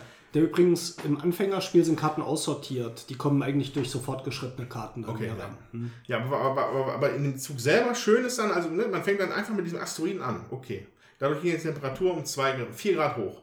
Jetzt habe ich auf einmal die Möglichkeit, diese Art von, äh, von Moos, weil ich jetzt erst die Temperatur erreicht habe, kann ich sie als nächstes spielen. Oh, weil ich jetzt auch noch die Plättchen schlau lege, kriege ich wieder Geld rein, wo ich einfach vielleicht gar nicht drüber nachgedacht habe. Oder ich kriege neue Pflanzenressourcen, die mir dann wieder noch Möglichkeiten in, einem, in einer Runde ermöglichen. Und das hat mir persönlich sehr viel Spaß gemacht. Aber im Gegensatz zum Beispiel zu Dominion, wo du einen elendlangen Zug manchmal hast, weil du diese ganze Kette an Sachen hintereinander machen kannst und die anderen Spieler gelangweilt zugucken, kannst du hier nur ein oder zwei Aktionen machen, Ja. ist der nächste dran. Und wenn du wieder dran bist, kannst du weitermachen. Äh, Das ändert das auch noch vom Spielgefühl. Also wenn man hier so einen guten Kettenzug macht, fühlt sich das gut an, aber es geht nicht zu Lasten dieser Downtime, wie es gerade bei Dominion manchmal unschön ist, weil jemand jetzt zehn Minuten lang nochmal eine Aktion, nochmal Geld und hier und nachher mit einem Plus Minus Null eigentlich rauskommt. Ja, das ist hier nicht der Fall. Und trotzdem vermittelt es aber dieses Spaßgefühl von, ich habe mal einen guten Zug gemacht, weil ich platziere ein Plättchen, eventuell durch diesen Asteroiden, dann kriege ich noch diesen Bonus, dann geht noch die Temperatur hoch, was mir nochmal einen anderen Bonus gibt, was mir eine Karte freischaltet und dann denkst du, aha, läuft. Ja. Oder manchmal, wenn eins fehlt, läuft nicht. Ja. Und äh, das ist wirklich ganz nett. Und es gibt so Feinheiten. Man kann zum Beispiel Karten aus der Hand verkaufen für einen popeligen Credit. Ja, Aber man muss auch dran denken, wenn einem gerade mal ein Credit fehlt, die Aktion auch zu machen. Ja, man vergisst das auch leicht. Ja. Und da sind halt viele kleine Feinheiten, wo man merkt, boah, hätte ich noch besser spielen können mit dem, was ich jetzt auch in diesem Spiel hatte. also die Situation hatte ich sogar. Mir fehlten zwei Credits, dann habe ich gesagt, okay, dann tust du die zwei Karten weg. Dafür hast du aber danach, weißt du, auch ein bisschen Zeit zu überlegen, so, ne, wenn die anderen Ja. dran sind. Ähm, und dann kann man also, dass ich noch so, noch den, so ein Quäntchen mehr optimieren aus dem Zug. Und das, äh, und das ist aber hier nicht so, ein- das ist nicht so, ein- das ist nicht so ein Hirnkrampf bei dem Spiel. Das, das, das fügt sich relativ locker so ineinander. Also sogar ich kann das dann verstehen. Was auch witzig ist, finde ich, ähm, manchmal möchte man dann halt noch Sachen machen und dann kommt ein anderer einem zuvor und erhöht die Temperatur oder ähm, erhöht, legt ein Sauer, also ein- so ein äh, Grünflächenplättchen und ja, plötzlich äh, ist das Grünflächenplättchen Der Plan weg. legen uninteressant, weil der Sauerstoffgehalt geht Ja. gar nicht mehr höher und ich kann das, was ich vielleicht vorher gemacht, äh, mir überlegt habe, gar nicht Mhm. mehr machen, muss ich auch flexibel drauf reagieren? Oder ich denke, boah, wenn ich das nächste Mal drankomme, dann kann ich noch irgendeine Karte ausspielen, die äh, ne, Temperatur muss auf jeden Fall unter 18 Grad sein, jetzt kommen zwei Leute dran, zweimal ein Komet, zweimal geht die Temperatur um 4 Grad hoch, blöd, jetzt ist da 16 Grad, ich kann überhaupt nichts mehr machen mit meiner Karte, kann ich nur noch blöd verkaufen. Und das, das ist, so ein bisschen Erfahrungsding. Ja. Ne? Das lernst du auch mit jedem weiteren Spiel. Manche Sachen, ah, könnte sein, dass es gar nicht mehr geht. Wobei diese ganzen Terraforming-Effekte auch, also man kann sie über Karten halt erzielen, man kann es aber auch über sein Tableau machen. Also man kann, wenn man Wärmespeicher, also in, in Wärmespe Wärme, Wärmespeicher genug Spei Wärme speichert, dann kann man die in die Atmosphäre ablassen und dann steigt die Temperatur auch. Genauso wie man halt irgendwelche Blümchen äh, anpflanzen kann, ähm, die den Sauerstoffgehalt erhöhen. Also man, es muss, also das ist halt, es greift halt schön ineinander. Das, Man muss- das, die Karten und, den, und die restlichen Systeme. Man muss halt dann auch wirklich mal die ähm, ähm, Tableaus der Mitspieler äh, im Auge behalten, um zu gucken, wann rentiert es sich denn jetzt mit meiner Temperatur. Manchmal gibt es ja auch Boni, wenn man die Temperatur erhöht. Ja, bin ich denn jetzt als Startspieler an der Reihe oder nicht? Da hatten wir vorhin auch so eine schöne Szene, ne? wenn der Andreas die Temperatur erhöht hätte, dann hätte ich das auch machen können. Dann haben wir aber beide die Temperatur nicht erhöht und in dem Fall hatte ich genug äh, Wärme gespeichert und konnte dann direkt zweimal die Temperatur erhöhen und mir den Boni, Bonus sichern. Das ähm, ja, da, dafür ist das eben auch wichtig. Also man spielt nicht nur alleine vor sich hin, man muss schon mal gucken, was machen denn auch die anderen, aber nicht im Übermaß. Also die Interaktion an sich ist nicht ähm, zu viel, aber ähm, sie ist trotzdem vorhanden. Ja, also das war's von meiner Seite aus. Ja, ich hab so, noch Du was. hast noch, dann leg los. Ähm, also was ich zum Beispiel auch sehr schön finde, wir haben ja vorhin schon ausführlich über den Mars geredet. Ähm, viel von dem, was wir dann da geredet haben, findet sich auch hier dann in den Karten zum Beispiel wieder. Äh, du hattest ja vorhin erwähnt, dass es mit einem Wissenschaftler zusammen gemacht Hatte ich zumindest gehört, hatte ich jetzt aber nicht So, und, recherchiert. und ja. ich finde, es, es wirkt auch fundiert, ne? von, von gefährlichen Halbwissen, was man vielleicht hat über den Mars. Äh, da findet man halt vieles von wieder Mhm. in den Karten. Bis auf diesen CO2-Gehalt. Das klingt ein bisschen komisch. Ne? Ja, vielleicht ist es, ja, ja, aber das hat bestimmt auch ihren Grund. Wobei, wobei ich da tatsächlich auch gelesen hatte, jetzt frag mich aber bitte nicht mehr wo, dass äh, irgendwo hatte ich gelesen, dass der CO2-Gehalt tatsächlich noch verstärkt werden sollte, um den Treibhauseffekt anzuheizen. Ah, Damit okay. das weiter mit Damit- damit halt mehr Wärme wahrscheinlich und so. Entsteht. Also Ah ja, das kann natürlich sein, dass das CO2 beim Terraformen aufgebraucht wird und deswegen mehr kommen muss. Hintergrund ist, es gibt ja unheimlich viel CO2 auf dem Mars und hier gibt es halt Karten, die den CO2-Gehalt noch mal erhöhen. So, da denkt man erstmal so, hä? ja. Ja, weil die Atmos- die Atmosphäre halt so dünn ist. Die muss halt Ja. erst angereichert werden. Ja. Die hatten dann aber, glaube ich, tatsächlich auch eine Wär Wärmesteigerung zur Folge, oder? Diese ich meine Karten. Ich denke Oder- schon, ja. Ja. Ähm, so, und dann auch noch eine Karte, was ich super fand, die hast du gespielt vorhin, Steffen, dass auf einmal, äh, welche war es, Demos oder Phobos? Demos, glaube ich. Ja. Demos in den, in den Mars kracht. ja. Äh, auch das ist tatsächlich so, dass so, so, so wissenschaftliches Nerd-Interesse wissen, aber der, der, der Mond ist halt da in, einem, in einer instabilen Instabil, ja. Lauf, Laufbahn um den Mars und wird halt in, irgendwann mal in den Mars reinkrachen. ja. Und sowas haben wir halt auch gegriffen, aufgegriffen in dem Spiel, was ich sehr schön finde. Und man kann sich mit dem Jupiter beschäftigen, meinem Lieblingsplaneten. Aha. Was macht der Jupiter beim Mars? Ja, der ist halt näher, der Mars ist halt näher am Jupiter als die Erde. Also. Und deswegen hat man, wenn man von der Erde fliegt man zum Mars und hier in dem, in, zumindest in diesem gefühlten Story-Anteil des Spiels bereiten sich die Leute ja hier schon vor, zum, Sat- äh, zum Jupiter vorzugehen, nach Hm. Ganymed oder was ist das? Ja, Ja. Ganymed. Genau, ich hatte ja, glaube ich, auch hier eine Siedler-Vorbereitungskarte, dass sie da äh, Siedler vorbereiten für den, für den Jupiter. Und äh, das ist ja auch sogar eine eigene Art von Karten, die sich auf Jupiter beziehen. Ja, ne? das stimmt. Da gibt es extra Siegpunkte, wenn man Jupiter-Karten äh, Ja. gesammelt hat. Das hatte ich ja auch probiert. Da gab es auch noch ein paar. Was wir noch nicht so ganz erwähnt haben, ist auch die Menge der Karten. Ich habe eben noch mit der Reichlich. Anleitung geschaut. Es sind 208 Karten. Das ist natürlich in so einem Spiel, selbst mit vier Leuten, haben wir jetzt noch nicht einmal alle durch. Also nicht ja. durchgenommen. Kam das schon mal vor, dass der Stapel ja. durch war? Ja. Wobei das könnte sein, dass das mit den Anfängerregeln waren. Vielleicht Ja, waren da gar nicht nicht alle alle Karten Karten. drin. Also dann vermutlich normalerweise eher nicht. Ähm, Finde ich auch grandios und es ist halt thematisch auch schön. Ich mag die Karten.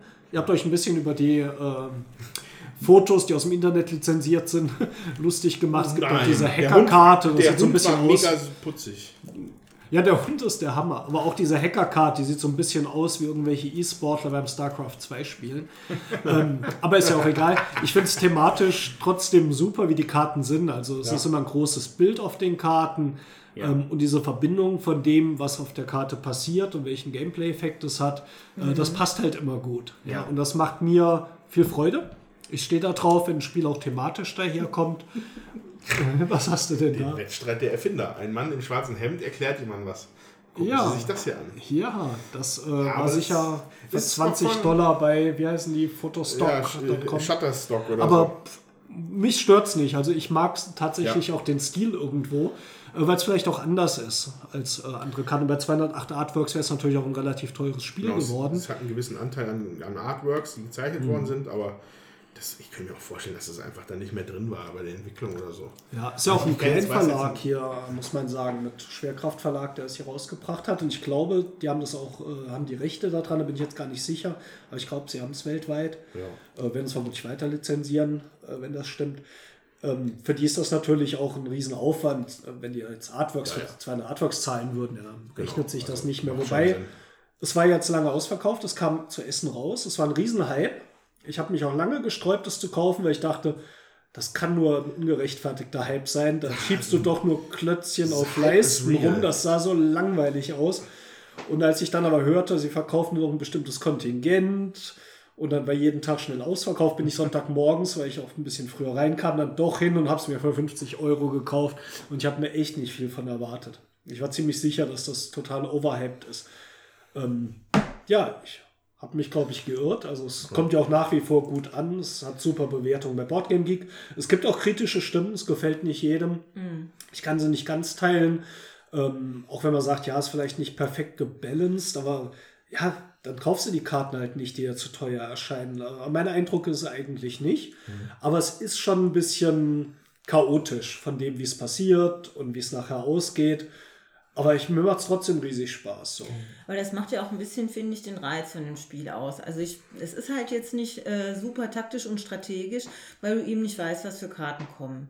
Und ähm, das gibt aber auch jedem die Chance, finde ich, im nächsten Spiel zu sagen, so, da werde ich aber besser. Oder wie wir jetzt gesagt haben, dann draften halt. Oder ähm, zu entscheiden, ja, dann nehme ich halt das nächste Mal einen anderen Konzern. Und ähm, mhm das sind so Sachen, die ich finde auch einen Spielreiz eben ausmachen, dass ich das, ähm, dass ich das Gefühl habe, das liegt jetzt nicht nur an mir, dass ich schlecht gespielt habe, wenn ich verloren habe, sondern ähm, ja, vielleicht in dem Teil ein bisschen, aber ich kann trotzdem auch das nächste Mal ohne groß ähm, Aufwand zu betreiben besser werden und ich muss nicht immer die gleiche Strategie fahren.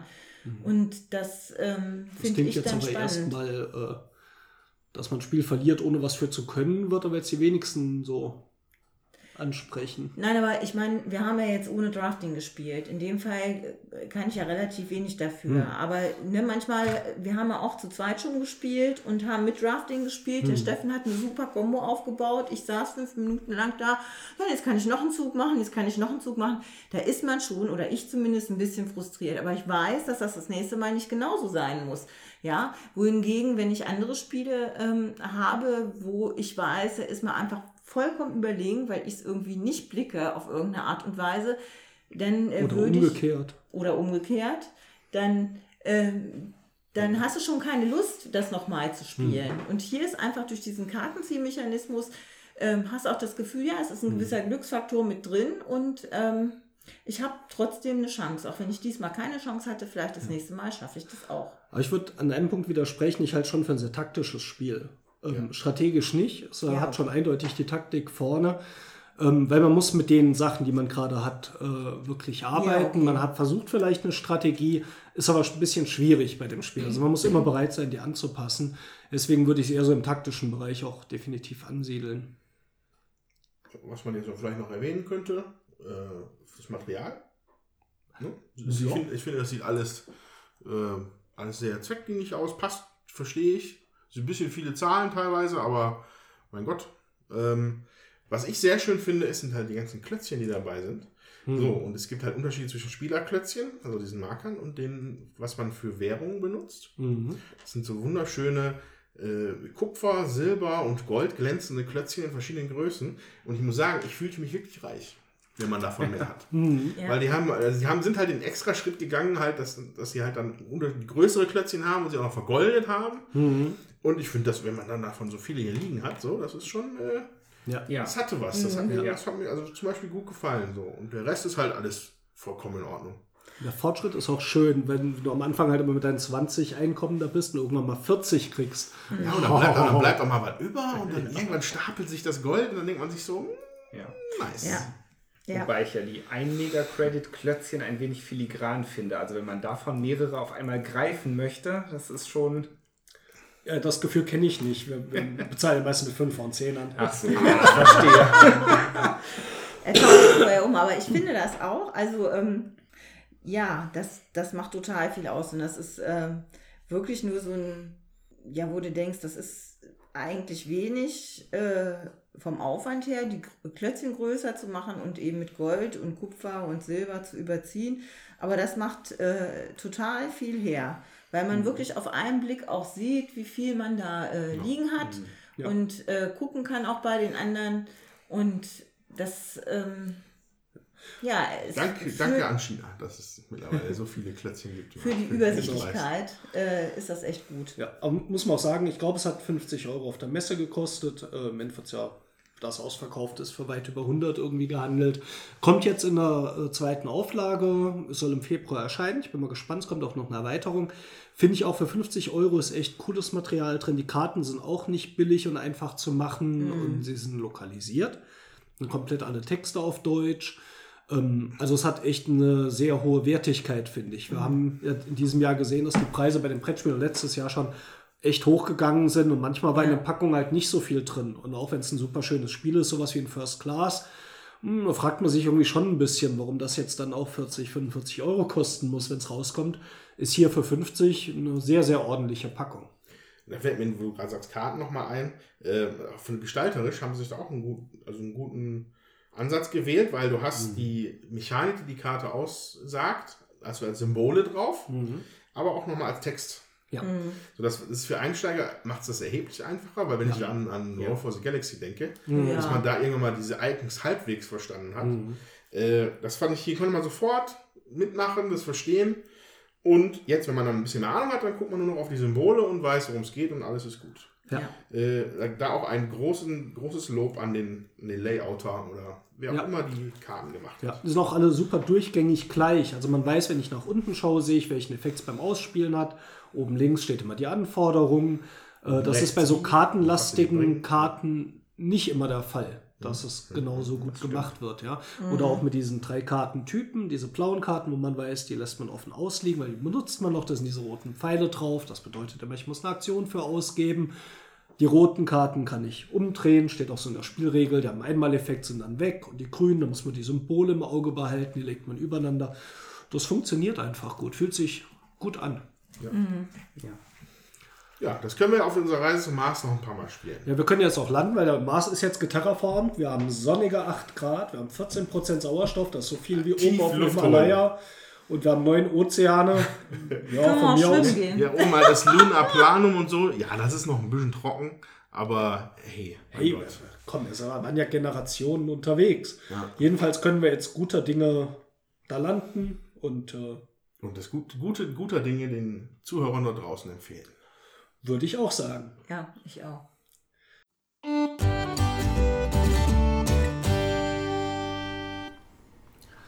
Ja, nun da wir gut auf dem Mars angekommen sind und äh, ihn auch bewohnbar gemacht haben und ihr immer noch auf der Erde seid, jetzt fragt ihr euch, was könnt ihr tun? Und da dachten wir, ihr könntet uns zum Beispiel mal auf Facebook besuchen und liken oder auch bei Twitter folgen. Guckt mal nach Würfelwerfer. Oder wir haben auch einen YouTube-Kanal und da der Thomas heute da ist, kann er euch mal ein bisschen erzählen, was wir da eigentlich so machen. Ja, den YouTube-Kanal kann ich natürlich jedem nur ans Herz legen. Einmal die Woche, nämlich freitags, erscheint da eine App-Besprechung. Die Würfel, Würfelwerfer, ich Würfel- schaff's jedes Mal. Würfelwerfer. Die Würfelwerfer digital besprechen da die Brettspiel-Apps, die äh, es so auf dem Markt gibt. Und das sind oft Steffen und ich, aber wir hatten jetzt auch schon wechselnde Gäste in der Sendung, nicht Ja. wahr? Liv war schon mal dabei. dabei. Ja. Ja, meine Tochter Mina war auch schon mal mit dabei, also schaut da auf jeden Fall mal rein. Und weiterhin gibt es da auch Erklärvideos und die Mystery Games. Für die Mystery Games gibt es da einen regelmäßigen Erscheinungstermin. Ja, die Mystery Games, äh, die, die uns schon länger hören, kennen ja das Konzept. Allerdings haben wir gemerkt, für den Podcast eignet sich nicht ganz so gut wie als Video. Und wir sind jetzt mit dem Mystery Games schon eine ganze Weile bei der Meeple Show dabei. Die findet ihr auch auf YouTube. Ähm, wir haben jetzt angefangen, auch diese Beiträge, die in der Meeple Show sind, zeitversetzt auf unseren YouTube-Kanal zu stellen. Das heißt, dort äh, erscheinen jetzt auch alle zwei Wochen das neueste Mystery Game Video. Mystery Games, für die, die das jetzt noch nicht kennen, das ist folgendes. Wie viele von euch vielleicht auch, haben wir irgendwann mal fast 100 Spiele irgendwo stehen gehabt, die wir noch nicht gespielt haben oder lange nicht mehr gespielt haben, wo wir auch gar nicht mehr wussten, ob wir sie gespielt haben. Und die haben ja auch so ein bisschen schnell ihren Reiz verloren. Weil wenn sie mal im Regal stehen, nimmt man sie auch selten raus, gibt immer was Neueres. Also haben wir uns entschieden, die alle einzupacken. Die kamen in neutrales Packpapier. Da steht nur drauf Spielzeit, Anzahl Spieler und wie komplex ist das Spiel. Und es gibt eine Spielregel. Wenn man ein Spiel auspackt, muss man es auch spielen, sonst darf man kein neues auspacken.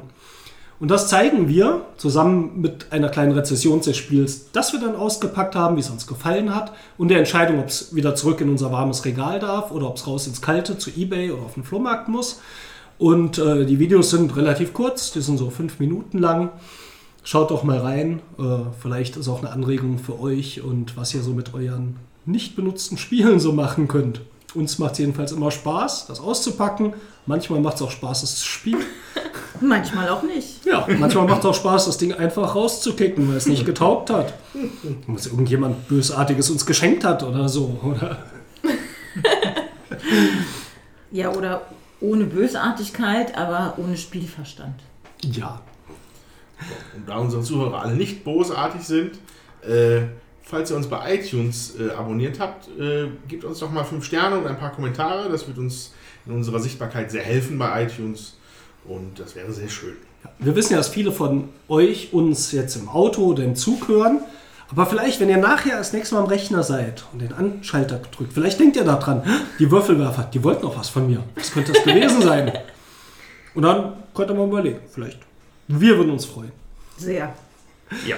Ja, das war's mit unserer Geburtstagsfolge des großen Wurfs Nummer 12. Trö, trö, Ein Jetzt Jahr ein Jahr. Und wir genau. waren immer pünktlich, wenn diese Folge auch pünktlich raus ist. Weil wir echt mit allen Krankheiten im Moment hart drum gekämpft haben, das irgendwie nicht hinzukriegen, aber es sieht im Moment gut aus. Und ähm, ja, wir hoffen, es hat euch gefallen. Auf die nächsten zwölf. Genau. Auf die nächsten zwölf. In diesem Sinne, viele liebe Grüße von uns allen. Lasst es euch gut gehen und bis zum nächsten Mal. Eure Würfelwerfer.